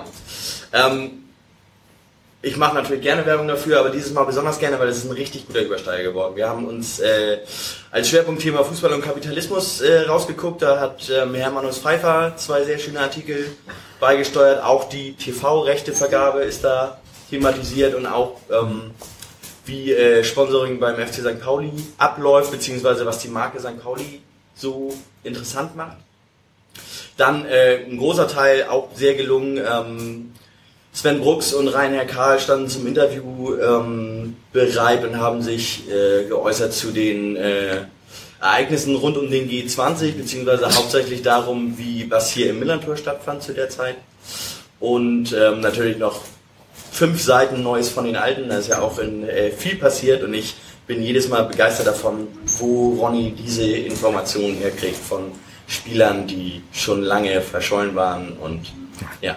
Also absolut lesbar und ähm, ab Samstag äh, gibt's äh, wieder für schlappe 1,60 gerne 2 Euro äh, bei fliegenden Händlern vor den Heimspielen und auch auswärts in Kiel den Übersteiger zu kaufen. Was ist, denn, was ist denn auf dem Titelblatt? Darf man das schon sagen? Oder ist das vielleicht erkennt man den ja dann und dadurch, wenn du den beschreibst? Also ich würde das Titelblatt so beschreiben, ähm, das ist auf jeden Fall so ein Titelblatt, was man sich auch zu Hause an die Wand hängen kann. Es ist so rum. Es hat was mit, ähm, es, es hat was auch mit dem Begriff Kapitalismus zu tun, beziehungsweise besser gesagt mit das Kapital. Wer da vielleicht äh, mal Assoziationen mit ähm, mit äh, älteren Herrschaften so Voll, vollwertige Männer, vollwertige Männer. Du, du. Ich dachte die ganze Johnny, Zeit, genau, hä, Gregor Backes auf dem Cover, aber äh, Das ist ja doch gesagt. das würde ich Ja, die, die drei Bartlose hier in der Runde und äh, drei Vollbärte und ein Kinnbart. Also der Bart ist in 4 zu 3 Mehrheit hier in der Runde abgebildet. Ja, bis, bis, Na, ich bis bin du den Bart rasiert. erwähnt hast, habe ich ja gedacht, das ist der Präsident von Hannover 96, aber Der trägt jetzt auch drei Tage Bart. Nein, es werden tatsächlich äh, drei äh, prominente Köpfe des FC St. Pauli äh, drauf zu sehen sein. Aber auch da finden wir, das ist dieses Mal ist natürlich immer sehr gelungen, aber dieses Mal ist es besonders gelungen, das Cover. wann genau ziehst du eigentlich weg? Der letzte schreibende Übersteiger hier in der Runde ist nach Schleswig-Holstein gezogen, deswegen haben wir Johnny adoptiert. Der schreibt nicht. Nee, Da weiß ich noch nicht. Also, ich habe es jetzt erstmal nicht vor. Ich frage mich die ganze Zeit natürlich wieder als derjenige, der am Freitag im Fan an Tresendienst hat, wird der Übersteiger wie die letzten gefühlt 15 Jahre statt um 15 Uhr und 13 Uhr geliefert. Ist wieder kein einziges Redaktionsmitglied des Kollektivs anwesend, um die Kartons reinzuschleppen. Wer wird stattdessen einspringen müssen, außer mir? Ganz pra praktische Ganz pragmatische Themen, ja. Themen. Und stell die nicht wieder vor den Schrank. Und genau, und vor welchen Schrank stelle ich sie diesmal? Komm nicht auf die Idee, mir mein Lager zuzustellen. Ja? Mein Lager. Genau, also Donnerstag werden wir da sein. Ähm, allerdings kann ich dir nicht sagen, wann. Donnerstag die ist morgen. Morgen, morgen kommen die schon. Genau, morgen wird es geliefert. Und, Die Info ist äh, hiermit auch über den Tisch gegangen. Morgen, morgen sind wir auch da zum, äh, zum Zusammenpacken da. Ich freue mich. Zum Zusammenpacken unter anderem der Abos. Wer also ein Abo des Übersteigers möchte, wahlweise als PDF oder als äh, physisch per Post zugesandt, abo.übersteiger.de mit den entsprechenden Angaben. Oder ihr macht das über die Homepage, da gibt's auch eine, einen entsprechenden Button. Ach, man kann jetzt zwei auch. Fragen. Also die erste Frage wäre, ob wir zukünftig alle Werbejingles mit einer kleinen Melodie versehen können. Dim, dim, dim, Ja. dim. Meine Mitgliedschaft für das ganze Stadion e.V. fand ich schon grenzwertig. Bei YouTube hätte man sagen müssen, äh, gesponserter Beitrag. Das fand ich gerade schon ziemlich auf der anderen Seite. Und ich würde gerne nochmal auf das Kapital zu sprechen kommen. Damals die Auswärtsfahrt nach Trier. Ja. Hattest du nur die Idee zu der Mottofahrt, weil du schon Weil ich- ein Kostüm hatte? Der einzige, der einzige, der auf der Fahrt das Kapital ein Kostüm anhatte, war nämlich Stefan Schatz, der auch das Beste zugegebenermaßen anhatte. Vielen Dank. Aber hattest du das nur, weil du schon Kann eben alles tragen. Nee, es, Ja, war nee. schon, es war schon so, dass wir dachten, wir fahren nach Trier und machen eine Mottofahrt. Was ist denn mit Trier? Was verbinden wir denn damit? Ja. Und es kam wirklich unisono sofort, ah, Geburtsstadt von Karl Marx. Und ich hatte sofort äh, den Maßriegel unter der Nase in meinem Kopf und bin dann als Groucho gefahren. Ja. Die Frau von Karl Marx, Jenny Marx, kommt übrigens aus Salzwedel. Da gibt's auch das Jenny Marx Geburtshaus. Falls ihr mal alle nicht wisst, was ihr mit eurem Samstag oder Sonntag anfangen wollt, fahrt nach Salzwedel, ihr könnt das Jenny Marx Geburtshaus. Ich dachte, Wo ist Salzwedel? Jenny, Salzgitter. Salzwedel. Salzwedel, das ist ein bisschen äh, Salzwedel ist ein Wort. Das ist nicht Salzwedel, sondern es ist Salzwedel. Salzwedel. Du bist Das da, ist kommst daher, ne? Ich- an der Amerika-Linie zwischen äh, Berlin und Hamburg. Das war ein Reisetipp jetzt. Die Ja. Amerika-Linie zwischen Berlin. Hä, Was? Die Auswanderer, die früher auswandern Ach so. aus Deutschland, sind vom Hamburger Hafen wegverschifft worden. Da haben wir auch den Ballinhafen hier in Hamburg. Ja, ja, der ist mir ein Begriff. Gut. Und die sind quasi über Salzwedel gefahren. Vom Ist- Ballinhafen aus. Nee, zum Von Berlin. Berlin aus. Dieser, Ach so, der, was? Der Berliner. Äh, der öffentliche Auftrag, den wir hier auch erfüllen. Ihr hört den Millanton, ihr Bildung. macht sehr klug. Lasst doch eure Kinder. jetzt, wie man von Frau Marx zum nächsten Thema kommt. Zum Blindenfußball, na, mal gucken. Nee, Entschuldigung, nein, wir waren ja. äh, Tim hat eben angekündigt, dass er unter anderem einen Artikel über das Kapital und da auch erwähnt die Marke St. Pauli. Ja. Und Rainer hat uns mitgebracht die Fußballstudie der TU Braunschweig von diesem Jahr. Ja. Magst du da was zu sagen? Ich habe die gestern zufällig entdeckt, äh, habe dann heute noch ein bisschen recherchieren müssen, um ein paar Einzelheiten rauszukriegen. Ich habe gestern im Grunde genommen gestern Abend nur erfahren, dass äh, wo habe ich das das denn jetzt? mit der Ihr habt das jetzt der ich habe und das jetzt so großzügig verteilt, dass ich jetzt kein Exemplar. Sind die dir total entgegengesetzt? Wir haben hier Mikros an, ihr könnt nicht alle gleichzeitig reden. So. Habt ihr noch mal das da, was ich da verteilt habe? Ich habe es nämlich jetzt Achso, selbst Entschuldigung. natürlich. einmal nur. Ähm, ich habe da mal das, das ist eine repräsentative Befragung von der TU Braunschweig, die gibt's jedes Jahr wieder. Es geht im Wesentlichen um die Markenwahrnehmung der Bundesligisten. Das hört sich sehr oder ausschließlich kommerziell an, äh, ist aber ein bisschen mehr, weil auch Komponenten befragt werden wie Sympathie zu Vereinen der ersten und zweiten Bundesliga, zur, zum Erfolg und dann schließlich das Endergebnis ist dann das, was man Markenranking nennt. Äh, Es sind äh, mehr als 4000 Einwohner, heißt es hier im Alter zwischen 18 und 69 befragt worden. Folglich bin ich nicht befragt worden, weil ich schon aus dieser, ja, wahrscheinlich gilt man dann als senil und kann sowieso sich nicht mehr dazu äußern. Das Erfreuliche aus St. Pauli-Sicht ist, dass wir, soviel ich weiß, zum ersten Mal im Sympathie-Ranking an Nummer eins stehen. Das ist fast so viel wie deutscher Meister beim Blindenfußball. Äh, vor Freiburg, Mainz und Dortmund. Bremen kommt dann auch noch und äh, Schlusslicht ist übrigens oder Schlusslichter sind, ich nenne mal die letzten fünf, auf Platz 32 HSV mit einem, dem größten Verlust an Punkten im letzten Jahr. Dann kommt Dresden, Frankfurt und die beiden absoluten Schlusslichter sind Leipzig und Bayern München. Beim Erfolgsranking sind wir erstaunlicherweise auf Rang 13. Ein bisschen Verluste zum folgenden Jahr. Und Erfolg Erfolgsranking Heißt, wie wird es wahrgenommen? Das heißt zum Beispiel Holstein Kiel ist im, Volks, äh, im, in dem Erfolgsranking ein Platz vor uns, äh, weil sie im letzten Jahr eben aufgestiegen oder jetzt eben aufgestiegen sind. Also Fragestellung wahrscheinlich in die Richtung Ist der Verein sportlich Sie- erfolgreich? Wie Das ist der. Verein sportlich? Ja, Sie ja, ja. Also beim ersten war es, wer ist besonders sympathisch. Da gab es auch noch eine Umfrage, wer ist besonders unsympathisch. Ähm, das kann man auch machen, indem man das einfach umdreht. Dann hat man es auch. Äh, beim Erfolgsranking ist übrigens der HSV letzter. Dortmund ist an erster Stelle und Bayern München, die beim Sympathieranking letzter sind, sind hier natürlich an, auf Platz zwei, weil man, auch wenn man sie nicht mag, äh, am Erfolg natürlich äh, nicht zweifeln kann dann. Mainz Dritter und Freiburg Vierter zeigt wieder, dass auch gerade die kleineren Vereine, die eben auch als sympathisch gelten, wie Mainz, Freiburg, wie auch St. Pauli, ähm, gut dastehen. Auch Sandhausen zum Beispiel findet sich immer in der oberen, im oberen Bereich. Äh, fürchterlich eingebrochen ist Union Berlin, die in allen Rankings, und wir haben hier vorhin schon in dieser Runde, als wir das mal kurz besprochen haben, festgestellt, keiner weiß warum, also richtig den Bach runtergegangen sind. Äh, auch Hannover ist äh, ziemlich weit oder ganz weit unten. Das, was diese Studie eigentlich ausarbeitet, auch als Hilfe für die Marketing-Experten, ist also das sogenannte Markenranking, in das diese anderen Komponenten einfließen. Sei es jetzt Sympathie, sei es jetzt sportlicher Erfolg. Und da sieht es so aus, dass Dortmund jetzt ähm, die Nummer eins ist und erstaunlicherweise Werder Bremen die Nummer zwei ist. Gefolgt von Freiburg und dann schon auf Rang 4 da waren wir allerdings im folgenden Jahr auch schon auf Rang 4 der FC St. Pauli.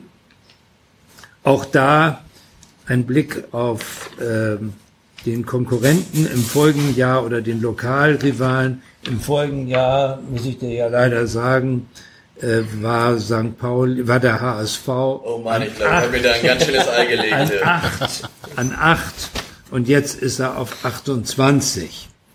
Äh, Leipzig ist am Schluss, das heißt, noch dahinter sind Regensburg und Holstein Kiel, das muss man sagen, beim Markenranking äh, ist das nicht verwunderlich, weil die eben Aufsteiger sind und so eine, eine starke Marke in der dritten Liga schwer zu entwickeln ist. Das heißt, das kann überhaupt erst jetzt passieren. Dafür ist zum Beispiel Holstein Kiel im Erfolgsranking schon auf Rang 12 und auch im Popularitätsranking Sympathie auf Rang 6 in Deutschland. Das zeigt, wie schnell ein Aufsteiger, der dann auch relativ schnell erfolgreich ist in seiner Liga, auch in solchen Umfragen nach oben schießen kann, während zum Beispiel Vereine wie Schalke 04 und Leverkusen, für die die letzte Saison nicht so gut lief, äh, ganz erheblich abgestürzt sind. Ja, das Also mich erstaunt, so dass, dass Freiburg da vor uns rangiert als Marke. schon schon äh, oft und immer wieder, sage ich mal so. Ich weiß jetzt nicht, wie die Freiburg. Irgendeiner hat das, wo ich noch dahinter geschrieben habe, äh, die, das Vorjahrsranking. Und ich habe drei Exemplare hier und an einem steht irgendwas mit Kugelschreiber. Und wer das hat, der hat das Nee, Herrschaft. kein Kugelschreiber hier in den vier Blättern. Drei- Wobei man bei, bei der ganzen Studie sagen muss, dieses Markenranking setzt sich ja aus ein paar Komponenten zusammen, die, im Teil, die teilweise halt relativ wenig eigentlich mit Brand zu tun haben. Also diese sportliche Wahrnehmung zum Beispiel würde ich persönlich gar nicht mit einbeziehen wollen, weil das wenig über die Marke aussagt, sondern mehr was über die Einschätzung von, von Performance. Und 4000 Einwohner heißt ja auch 4000 Einwohner von Braunschweig. Hä? Sie haben Weil das 4000 die, die Mitte in Deutschland ist, oder? Nee, die Studie wurde in Braunschweig erhoben. Jetzt ist die Frage, wo kommen die, wo kommen die Team 4000 Braunschweig Fragen die her? Repräsentativ schreiben. Also äh, ich habe ja nun von, Telefonstudie, von, von 30 repräsentativ. Seiten nicht alles. äh, Nee, die haben, die haben auch in einer Statistik haben die angeführt, wie viel Fans aus welcher Stadt sie befragt haben. Da ist äh, St. Pauli ist sogar ein bisschen überrepräsentiert. Ich meine mich zu erinnern, es waren 135 und bei anderen ist es so im Schnitt 120 eher. Wobei überrepräsentiert so ein bisschen die Frage wäre, weil St. Pauli mehr Fans hat als andere Vereine, müssten theoretisch in der Stichprobe ja auch mehr. Egal, aber Wie viel Ja. sind das? 36 Vereine, 4000 Leute? ja. Ja, Aber du hast halt, wenn du sinnvoll rekrutierst, hast du halt nicht für jeden Verein gleich viel Fans, weil du willst ja für alle Vereine was abbilden. Ja, du möchtest sozusagen den gesamtgesellschaftlichen Querschnitt abbilden. Genau. Und dann Und wenn Sandhausen halt nur drei Fans hat, ja. in dieser trotzdem- 4000er Stichprobe haben sie halt ein bisschen Probleme. Trotzdem gibt es dann viele, die sagen, für die habe ich Sympathien, weil Ja. sie so ein kleiner Verein sind.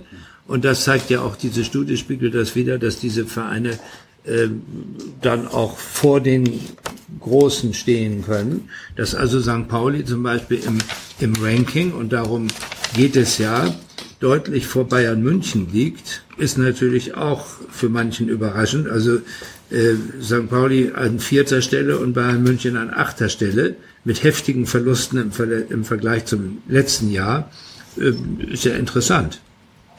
Stuttgart zum Beispiel hat auch durch den sportlichen Aufstieg dann hat zum Beispiel wieder erheblich gewonnen im, im letzten Jahr. Und der HSV ist, was immer er auch macht, wie, wie auch Leipzig. Ich meine, Leipzig hat ja unbestritten sportlichen Erfolg gehabt im letzten Jahr. Und trotzdem kommen sie auch in der, im Ranking, wo es also um den sportlichen Erfolg geht, jetzt habe ich hier Sympathie, kommen sie nicht so furchtbar weit nach vorne. Ich gucke gerade mal. Na, Hauptsache, die bleiben immer in der Bundesliga. Das ist das einzige, was die einzige, das einzige Ranking, was die Leute maßgeblich interessiert. Ey. Erfolgsranking. Ich habe schon die ersten. Da, jetzt sind sie auf 11.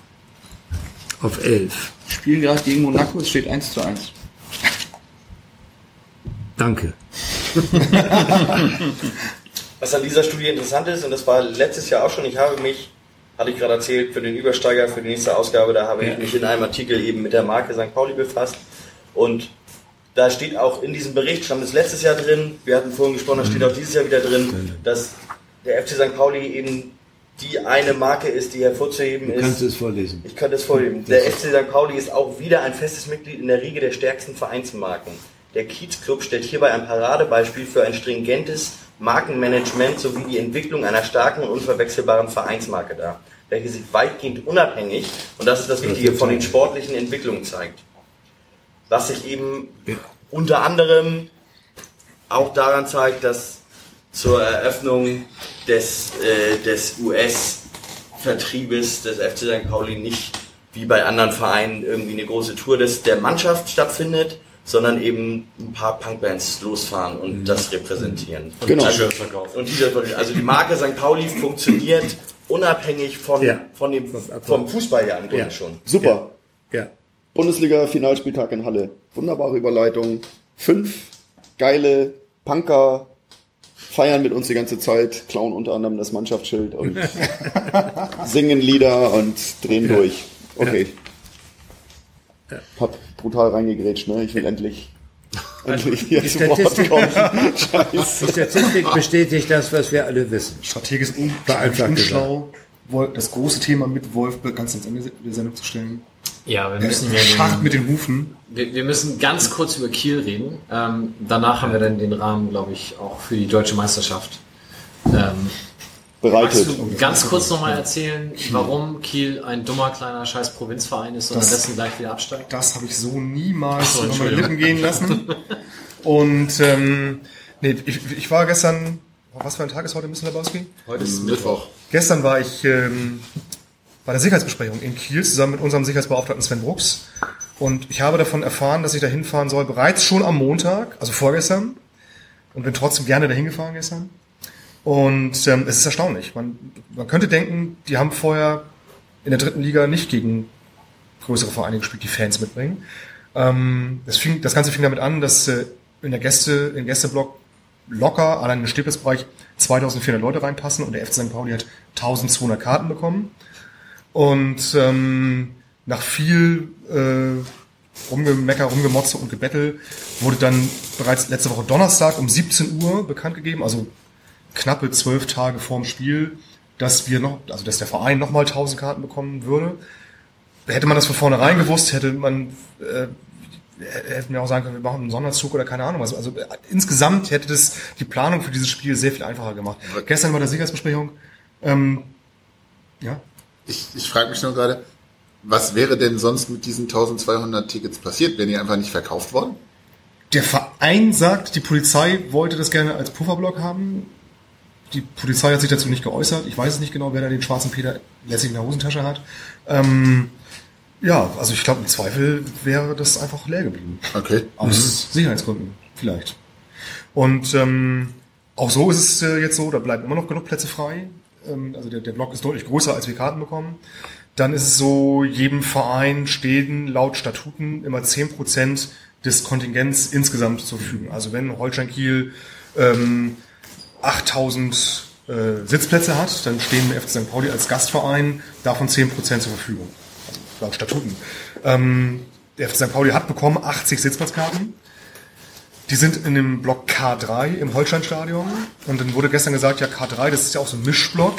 Also wenn dann da Gästefans in Gästefarben auftauchen, dann müsste man die gegebenenfalls ja auch äh, da herauskomplimentieren und vielleicht dann in den Gästestehplatzbereich bringen, worin, woraufhin dann Sven, äh, also Sven Brooks auch nur dem Kopf geschüttelt hat und gesagt, das kann ja nicht angehen, dass wir hier offiziell Gästekarten bekommen und äh, dann können die da nicht sitzen. Ja, nee, also wenn die da nur ein Trikot haben, dann geht das schon, aber wenn die anfangen fahren zu schwenken, dann geht es nicht. So geht es halt weiter. Dann ähm, war die große Frage, ja, äh, wie viele Fans reisen denn da an? Okay, 2200, wie kommen die denn? Äh, die Hälfte fährt mit der Bahn, ein paar fahren mit dem Bus, der Rest fährt wahrscheinlich mit dem Pkw. Ja, wo können die denn parken? Ja, normalerweise parken die bei uns ja an der Uni. Ach, das ist ja Dienstag um 18.30 Uhr. Nee, das geht ja nicht. Da ist ja noch Betrieb an der Uni, wie ja unsere Studenten hier am Tisch vielleicht wissen. Ähm, Überraschenderweise. Nee. Dann könnten die vielleicht beim Baumarkt, ja. können die beim Baumarkt parken? Nee, Baumarkt, der hat bis 8 Uhr auf, das geht auch nicht. Also, die wissen, Wir haben halt die, keine Dienstagsspiele gehabt oder keine Spiele unter der Woche bis jetzt. ja, aber glaub das wissen die aber auch doch schon seit mindestens Juli, dass sie dieses Spiel Ja. haben werden. Ja. Und äh, es ist da offensichtlich niemand vorbereitet. Die wissen momentan nicht, wo die Gästefans parken sollen. Sie wissen nicht so genau, wie viele Gästefans sie wo unterbringen können. Sie wissen nicht, was sie mit den Gästesitzplatzfans anfangen sollen. Ich finde sowas ja auch sympathisch irgendwo. Es ist irgendwo auch sympathisch, aber es ist auch ein bisschen komisch. Ja, ja. Ähm, wenn man sich so denkt, so überlegt, was, was unserem Verein manchmal für Steine in den Weg gerollt werden von irgendwelchen Verbänden und Institutionen und dann hört man sich sowas an. Aber ins, ins ganz alte Stadion, äh, Holstein-Stadion passten ja irgendwie mal 18.000 Ja. Zuschauer, also mehr als jetzt. Und früher hat es da auch Spiele gegeben gegen HSV und Ja. gegen äh, also große Gegner und das hat immer funktioniert. Wir sind gespannt auf jeden Fall. Für alle, die diese Sendung hören und wenn es noch Werbeblock geben darf, ähm, der Verein verkauft am Sonnabend vorm Spiel ab 9 Uhr noch Karten für Spiel in Kiel. Also Falls am Ingolstadt-Spiel Sonnabend. Ja. Jetzt Sonnabend. Ja, super.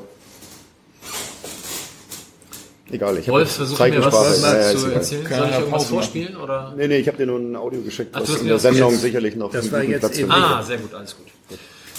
Ja, das ist Kiel. Entschuldigung.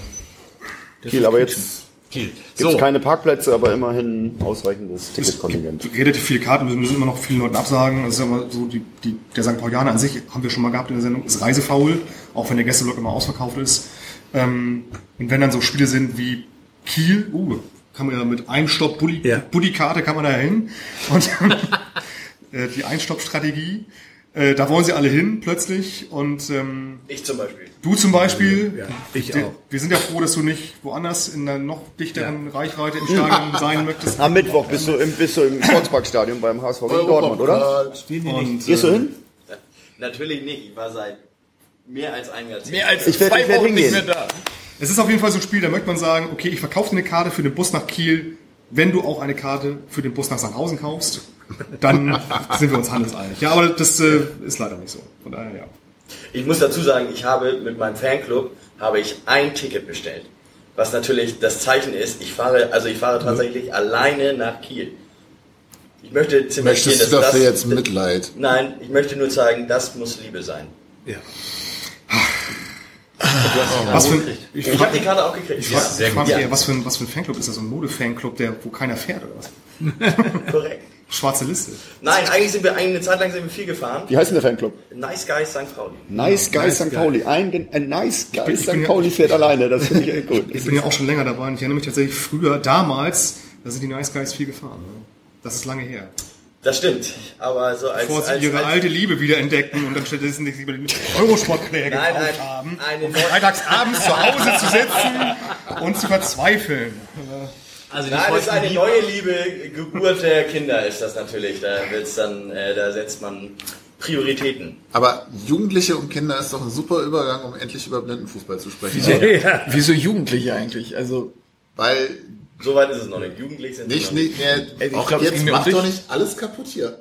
Du eine schöne Der Einzige, der hier überleiten darf, ist Mike. wollte gerade sagen, es gibt ja das So, Überleitungsmonopol. und ich sage jetzt noch kurz, die feuchten Biber fahren natürlich nach Kiel und auch nach Sandhausen. So, Natürlich. natürlich. Wann ist Sandhausen? In voller? Frau- und Mannstärke. Ja, geht so. Ich habe übrigens noch was Interessantes zu Holstein Kiel. Ach so, Ja. ja. Und wollen noch ein bisschen länger. Nee, nee, nee, nee, nee, nee, nee. Da werde ich wieder, da werde ich hellhörig, so, weil das finde ich gut. Ähm, äh, ein wenig Statistik. Es gibt eine, ähm, ja, das ist ja fast ein, ein, ein Unternehmen inzwischen, das heißt Goal Impact. Die werde ich auch, äh, kann ich jetzt schon vorankündigen, für den nächsten Übersteiger 130 werde ich ein Interview mit denen führen. Die haben nämlich eine Software entwickelt ähm, und daraus ähm, erstellen sie oder beziehungsweise da bieten sie Verein, dem FC St. Pauli noch nicht, haben sie mir gesagt, der ist noch nicht, interessiert sich noch nicht für dieses Produkt. Da ähm, Weil zu teuer ist. bewerten sie Fußballspieler und erstellen daraus aus dieser Wertung, die ein Team dann hat, anhand der Fußballspieler ähm, erstellen sie ein Ranking. Um jetzt mal den Bogen zu Holstein Kiel zu schlagen, schon vor der Saison war Holstein Kiel mit Abstand das beste Team der zweiten Liga, laut dieser Statistik. Der zweiten Liga. Der zweiten Du Liga. sagst jetzt, sie sind gerade erst in die Liga aufgestiegen und waren da schon aufgrund ihrer Werte. Genau. Das funktioniert letztendlich so, ich weiß nicht, kennt ihr... Würde ich auch nicht kaufen, Kennt ihr, Nee. Und Duisburg an 5. Kennt ihr Eishockey-Statistiken? Da gibt's diese Plus-Minus. Also plus eins kriegst du, wenn du auf dem Feld bist, während deine Mannschaft ein Tor erzielt.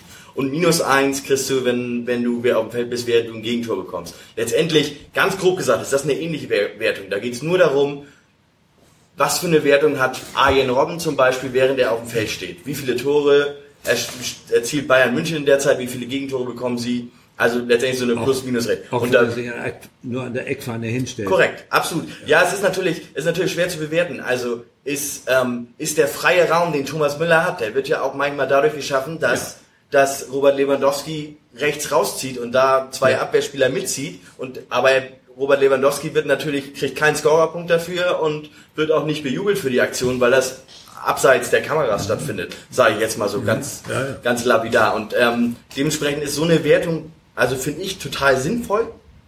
Ähm, und ähm, in dieser Wertung ist halt äh, Holstein Kiel in der zweiten Liga, wo ich, das, ich muss natürlich noch dazu sagen, dieser Algorithmus, das basiert nicht nur auf dieser einfachen Plus 1, Minus 1 Rechnung, sondern da sind natürlich noch sehr viel mehr Faktoren mit drin, zum Beispiel die Mannschaftsstärke, was dann einen selbst wieder schwächt. Ähm, spielt man äh, ähm, wie, äh, wie entwickelt man sich selbst als Spieler? Also ähm, grundsätzlich ist, ist, sind da zig Faktoren drin. Das, ist ganz, das Ganze ist mal entstanden. Da kommen wir wieder zu Mesut Özil. Ähm, der Firmengründer, der hat mal beim Tippspiel mitgemacht, EM 2004, und da hat er sich einen kleinen, wie man das halt macht als Mathematiker, sich einen kleinen Algorithmus zugeschrieben und rausbekommen, Griechenland ist ein absoluter Favorit auf den Titelgewinn und hat darauf gesetzt und dann hat er, hat er das ein bisschen weitergemacht und dann ist er spuckte ihm sein, äh, sein äh, Modell, spuckte ihm immer wieder einen Namen aus eines 16-jährigen unbekannten Fußballers, dass das ein ganz, also von, von diesem Ranking, was er erstellt hat, dass das ein richtig guter Fußballer ist, das war halt Mesut Özil. Und dann hat er sich halt überlegt, okay, das machen wir, da können wir mehr draus machen. So, und jetzt kommen wir wieder zur zweiten Liga zurück. Ich habe hier vor mir eine Tabelle liegen mit ähm, den Goal Impact Werten der einzelnen Mannschaften nach dem, das kann natürlich, wird natürlich wieder angepasst, nach dem fünften Spieltag, bevor allerdings äh, das Montagsspiel mit St. Pauli stattfand und dort ist Holstein Kiel auf Rang 1 geführt. Und zwar mit einer Wahrscheinlichkeit von 37 Prozent, dass sie auch am Ende der Saison diesen, äh, diesen Platz halten werden. Ähm, der SV Darmstadt ist der zweite Platz Und der FC St. Pauli äh, liegt auf dem Relegationsrang in diesem Ranking. Geile Firma. Wobei Super. man doch kaufen, doch kaufen. Also wenn ich jetzt morgen zu Tipico gehe und sage, Holstein Kiel steigt auf, dann bin ich reich. 67 Prozent, wenn du die ersten drei Plätze, also inklusive so, äh, Relegationsrang zusammenziehst. Aber wenn ich das richtig im Kopf habe, war der Twitter-Account von Goal Impact aber bei der Kiel-Nummer auch so ein bisschen. Ich habe keine Ahnung, warum die so weit oben stehen. Da ist der Algorithmus noch ein bisschen komisch. Äh, und das Teilproblem ist natürlich, dass du auf, auf Basis des da noch Drittligakaders und der Einzelwerte der Spieler quasi die Mannschaftsstärke berechnest. Und die natürlich als gerade aufgestiegener Club in ihrer Liga Ja. quasi qua Ergebnissen hohen Goal-Impact-Wert haben müssen. Von daher glaube ich, dass das Modell ja, auch sowas- verfeinert werden muss. Sowas wird natürlich auch gewichtet. Also Darmstadt ist ja trotzdem oben, obwohl sie abgestiegen Ja, ja, klar, aber Ingolstadt war, glaube ich, äh, vor der Ingolstadt Saison ist auch relativ letzter. weit unten. Ingolstadt ist, um genau zu sein, ist Ingolstadt letzter. Daher davor Kräuter führt und davor Kaiserslautern. Was Super. Kaufen, kaufen, kaufen, kaufen die ganze Firma. Wir in die Relegation nach oben, lauter in die nach unten. Ich. Grandios. Du fühlst dich richtig bestätigt gerade. Ist ein Melanton-Stammhörer. ich Wisst ihr, was peinlich ist und zugleich bezeichnend? Immer wenn wir über so Relegationen oder so nach unten reden, Wolf fummelt in Ich meiner putze, Technik rum. ich putze den. Ich Äh, wusste gar nicht, dass es deine Technik schon ist, aber ist gut. HFM-Rekorder, den Genau. säuber ich gerade ein bisschen. Äh, immer wenn wir über sowas reden, wer könnte absteigen oder so, denke ich automatisch 1860. Und dann fällt mir ein, ach, die sind ja schon Sind ja weg. schon weg, ja. Die steigen die Saison nicht ab, ich. Gut. Damit Dann kommen wir zum Ende der Sendung. Ihre, Ich sag nichts mehr. Ist das nichts Nee, mehr? weil das ist, guck mal, wir haben jetzt hier, wir wir sind in der dritten Stunde. Die dritte Stunde ist fast Also vorbei. fühlt sich wie lass uns das an. Thema, lass uns das Thema in die nächste Sendung verfrachten und wir haben einen schönen Cliffhanger. Und Okay. finde ich irgendwie okay, weil das ist eine gute Sendung gewesen. Viel Marketing drin, finde ich irgendwie. Ich verspreche dir jetzt schon, nächste Sendung werden wir da wahrscheinlich nicht drüber sprechen können, weil, und das ist jetzt der nächste Teaser, wir haben dann Ivalinen zu Gast. Dann ist es egal, dann ja lass wir das bleiben, dann ist es doch gut, aber pass auf, ganz ehrlich, dann, ganz ehrlich. Ich meine, eine deutsche Meisterschaft machen. hinten hinter allem Marketing dran zu hängen, ist dann auch der Platz unter Buntes und ferner liefen. Okay. Dann findet es halt nicht statt oder wir machen einen Sonderpodcast oder irgendwas, weil wer sich da informieren will, findet das dann auch und Die Stammhörer des Millantons wissen ja über die Blindenfußballmannschaft eigentlich auch ganz gut Bescheid. Von daher machen wir da vielleicht tatsächlich mal eine Sonderausgabe, wo wir dann auch zum Beispiel Spieler mit Rasmus und Jonathan. genau, Rasmus, Jonathan, Paul, Philipp sind vier junge Leute. Die Studie, die du da zitiert hast, die fing bei 18 an. Die Hälfte unserer Spieler, die deutscher Meister geworden sind, sind Jünger. sieb- 17 und die anderen 18 und vielleicht lädt man die mal alle zusammen ein. Und vielleicht gibt es ja auch Leute, die äh, sozusagen in der werten Hörerschaft Lust haben, Fragen zu stellen oder überhaupt sich jetzt gar nicht vorstellen können, wie Blindenfußball funktioniert. Und dann machen wir eine kleine Sondersendung. Die kommen dann aber auf jeden Fall Samstag, Sonntag mal an den Borgweg. Nochmal der Hinweis, da dann das Masters. Eine Frage an dich. Was Du möchtest denn, doch. Du Eine, möchtest nur doch, eine ne? Frage, gar nicht groß in, ins Detail. Was war denn der Glückwunsch, der dich erreicht hat, der dich am meisten erfreut hat? Das ist jetzt eine. Gemeine. Also mich hat, mich hat er privat freut. werden, aber vielleicht, oder was, was Lustiges an Glückwünschen, was kam, wo du vielleicht nie mit gerechnet hast. Es kamen super viele Glückwünsche und äh, der Sky Schmidt, der hat angerufen und gratuliert. Und das fand ich sehr nett und persönlich. Also der hat selber viele machen über WhatsApp oder sowas in der Richtung. Und der hat einfach persönlich angerufen und gratuliert und das fand ich sehr schön irgendwie, weil da jetzt auch am Samstag gegen Ingolstadt und am Mittwoch gegen den HSV bei Sky zum ersten Mal Audiodeskription laufen wird. Und das mache ich mit einem Kollegen vom HSV zusammen, mit dem ich seit ein paar Jahren arbeite und oder wo wir halt unter dem Radar schon zusammen lange in dieser Blindenreportage arbeiten und Sky startet, weiß gar nicht, ob man das jetzt schon sagen darf, aber mh, auch in diesem Dienst der Barrierefreiheit, dass Fußballspieler halt mit einer deskriptiven Reportage versehen werden. Und da wechsle ich oben auf der Tribüne irgendwie mal zwei Seiten weiter, irgendwie, um dann vom Fernseher ab sozusagen zu schildern, was da passiert. Und das hat mich berührt, weil ich auch deutlich schon mal Unzufriedenheit drin hatte, egal was. Aber auf alle Fälle fand ich das persönlich und nett und ungewöhnlich. Und ansonsten gab es halt ganz viele äh, Gratulanten. Ewald, der sozusagen der nächste Gast in der Sendung ist, der ist sozusagen mit uns oben auf der Etage, wo das Rugbybüro ist, so, der hat keine Gratulation oder der ist dann immer so wortloses Aneinander vorbei gegehe und so. Und das fand ich dann schon auch so ein bisschen okay. Macht ja nichts. Wer sind Sie? Wir sind Sie, genau. Nein, alles gut. Okay, gut. Dann schließen wir uns Und an der oh, eine, wir haben eine schöne, das schöne, ich, also es gab auf einer Auswärtsfahrt nach Darmstadt haben wir den Millanton gehört und die fehlenden Einspieler, die fehlenden Unterbrecher bei langen, langen, langen Wortbeiträgen, die sind durchaus bedauert worden. Und ich habe ja hier dir gerade eine äh, Nachricht Mhm. geschickt, da ist ein Audio drin, was uns USP geschickt hat.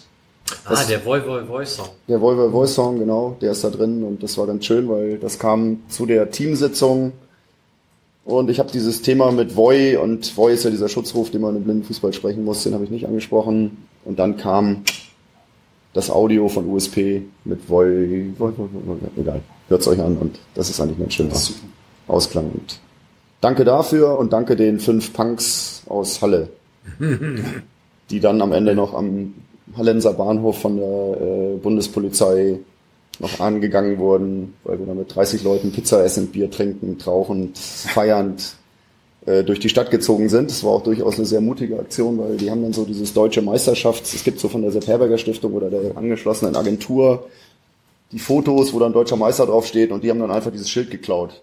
Also einfach mitgenommen. So, und Wir irgendwie kennen war- die nicht.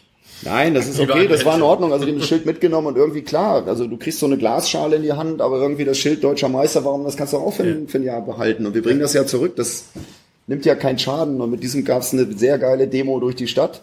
Halle hatte allerdings auch ein Heimspiel gegen Wien Wiesbaden. Also es gab ein paar Leute, die da doch ein bisschen Befürchtungen hatten, so, ob das Lauthalsen, Schreiens, Grölen durch die Innenstadt so. Weil das Spiel von Halle war auch deutlich vorbei, also dass man hätte sich gut begegnen können. Es gab so zwei Lok Leipzig-Fans, die dann da so vorbeigingen und Sven meinte so, oh Alter, nein. Und dann aber freundlich gegrüßt und der Torwartkollege von Sven, auch aus dem Handball, der meinte, ist mir scheißegal, ich feiere heute und wenn es auf die Fresse gibt. Matze, lieb gegrüßt, ist alles gut gegangen. Nee, war cool. Okay. Johnny hatte gerade noch was. Ja, das, was wir eingangs nicht gemacht haben, die übliche Bewertung der Kleidung. Äh, als Sieger des Podcasts hätte ich fast dich mit deinem Pullover, der, weiß ich nicht, wahrscheinlich vor meiner Zeit gedruckt wurde. Ja. Äh, Der ist aus Oldenburg, den 80ern. Oldenburg United. Nee, ich, 90ern. ich auch. Nee, ich bin aus den 80ern. Okay, sieht aber wesentlich älter aus als ich. Ich hatte Ähm, vorgeschlagen, heute meine Aber du fandst dich jetzt am besten. Habe ich gar auch kurz überlegt, Ja, mich selber zu ja. nominieren. Aber Ja. eben gerade beim Aufstehen habe ich Ja, gesehen, legitim. dass der Herr Schatz, Ja. das, das Oberteil kennen wir schon, auch den, den Kopf den ist nicht Kopf auch. auch das T-Shirt ist nicht so toll, aber habt ihr gesehen, dass er eine Jogginghose. Mit goldenen Adidas-Streifen drauf hat? Also für mich ist er der Modesieger dieses Podcasts. Okay. Das sag ich, vielen Dank. Da können wir uns drauf Da hast du meine Schuhe noch nicht gesehen, ey. Und ist dir meine kurze Hose aufgefallen? Und auch die Socken von Rainer sind mir aufgefallen. Das ist geil. All die neidischen alten Männer, hört ihr das da draußen? Hört ihr das? Gesehen und bewertet, aber die Hose Johnny. hat alles. Das war. Ich fahre nicht mit nach Kiel. Willst du noch eine Karte haben? Ich habe Ich stelle mich äh, Sonntag da an. Absatz. Materialwirtschaft und Hause und Logistik. direkt der Sockenkönig. Gut, in diesem Sinne kommt am Wochenende zum Blindenfußball-Masters. Lasst uns den FC St. Pauli gegen Ingolstadt zum Sieg schreien und wie auch immer verbringt das Wochenende dann. Die Handballer. Genau, wenn noch jemand helfen möchte, wir brauchen durchaus noch Hände. Die melden sich dann bei blindenfußball.fcstpauli.org? Nee, Punkt .com. .com? Ja. Okay. Auch das kriegen wir hin. Und dann hören wir uns wieder am 4. Oktober. In dem Sinne, schönen Abend. Tschüss. Wiederhören. Tschüss. Alles klar, Leute, viel Glück fürs Finale. Auf geht's.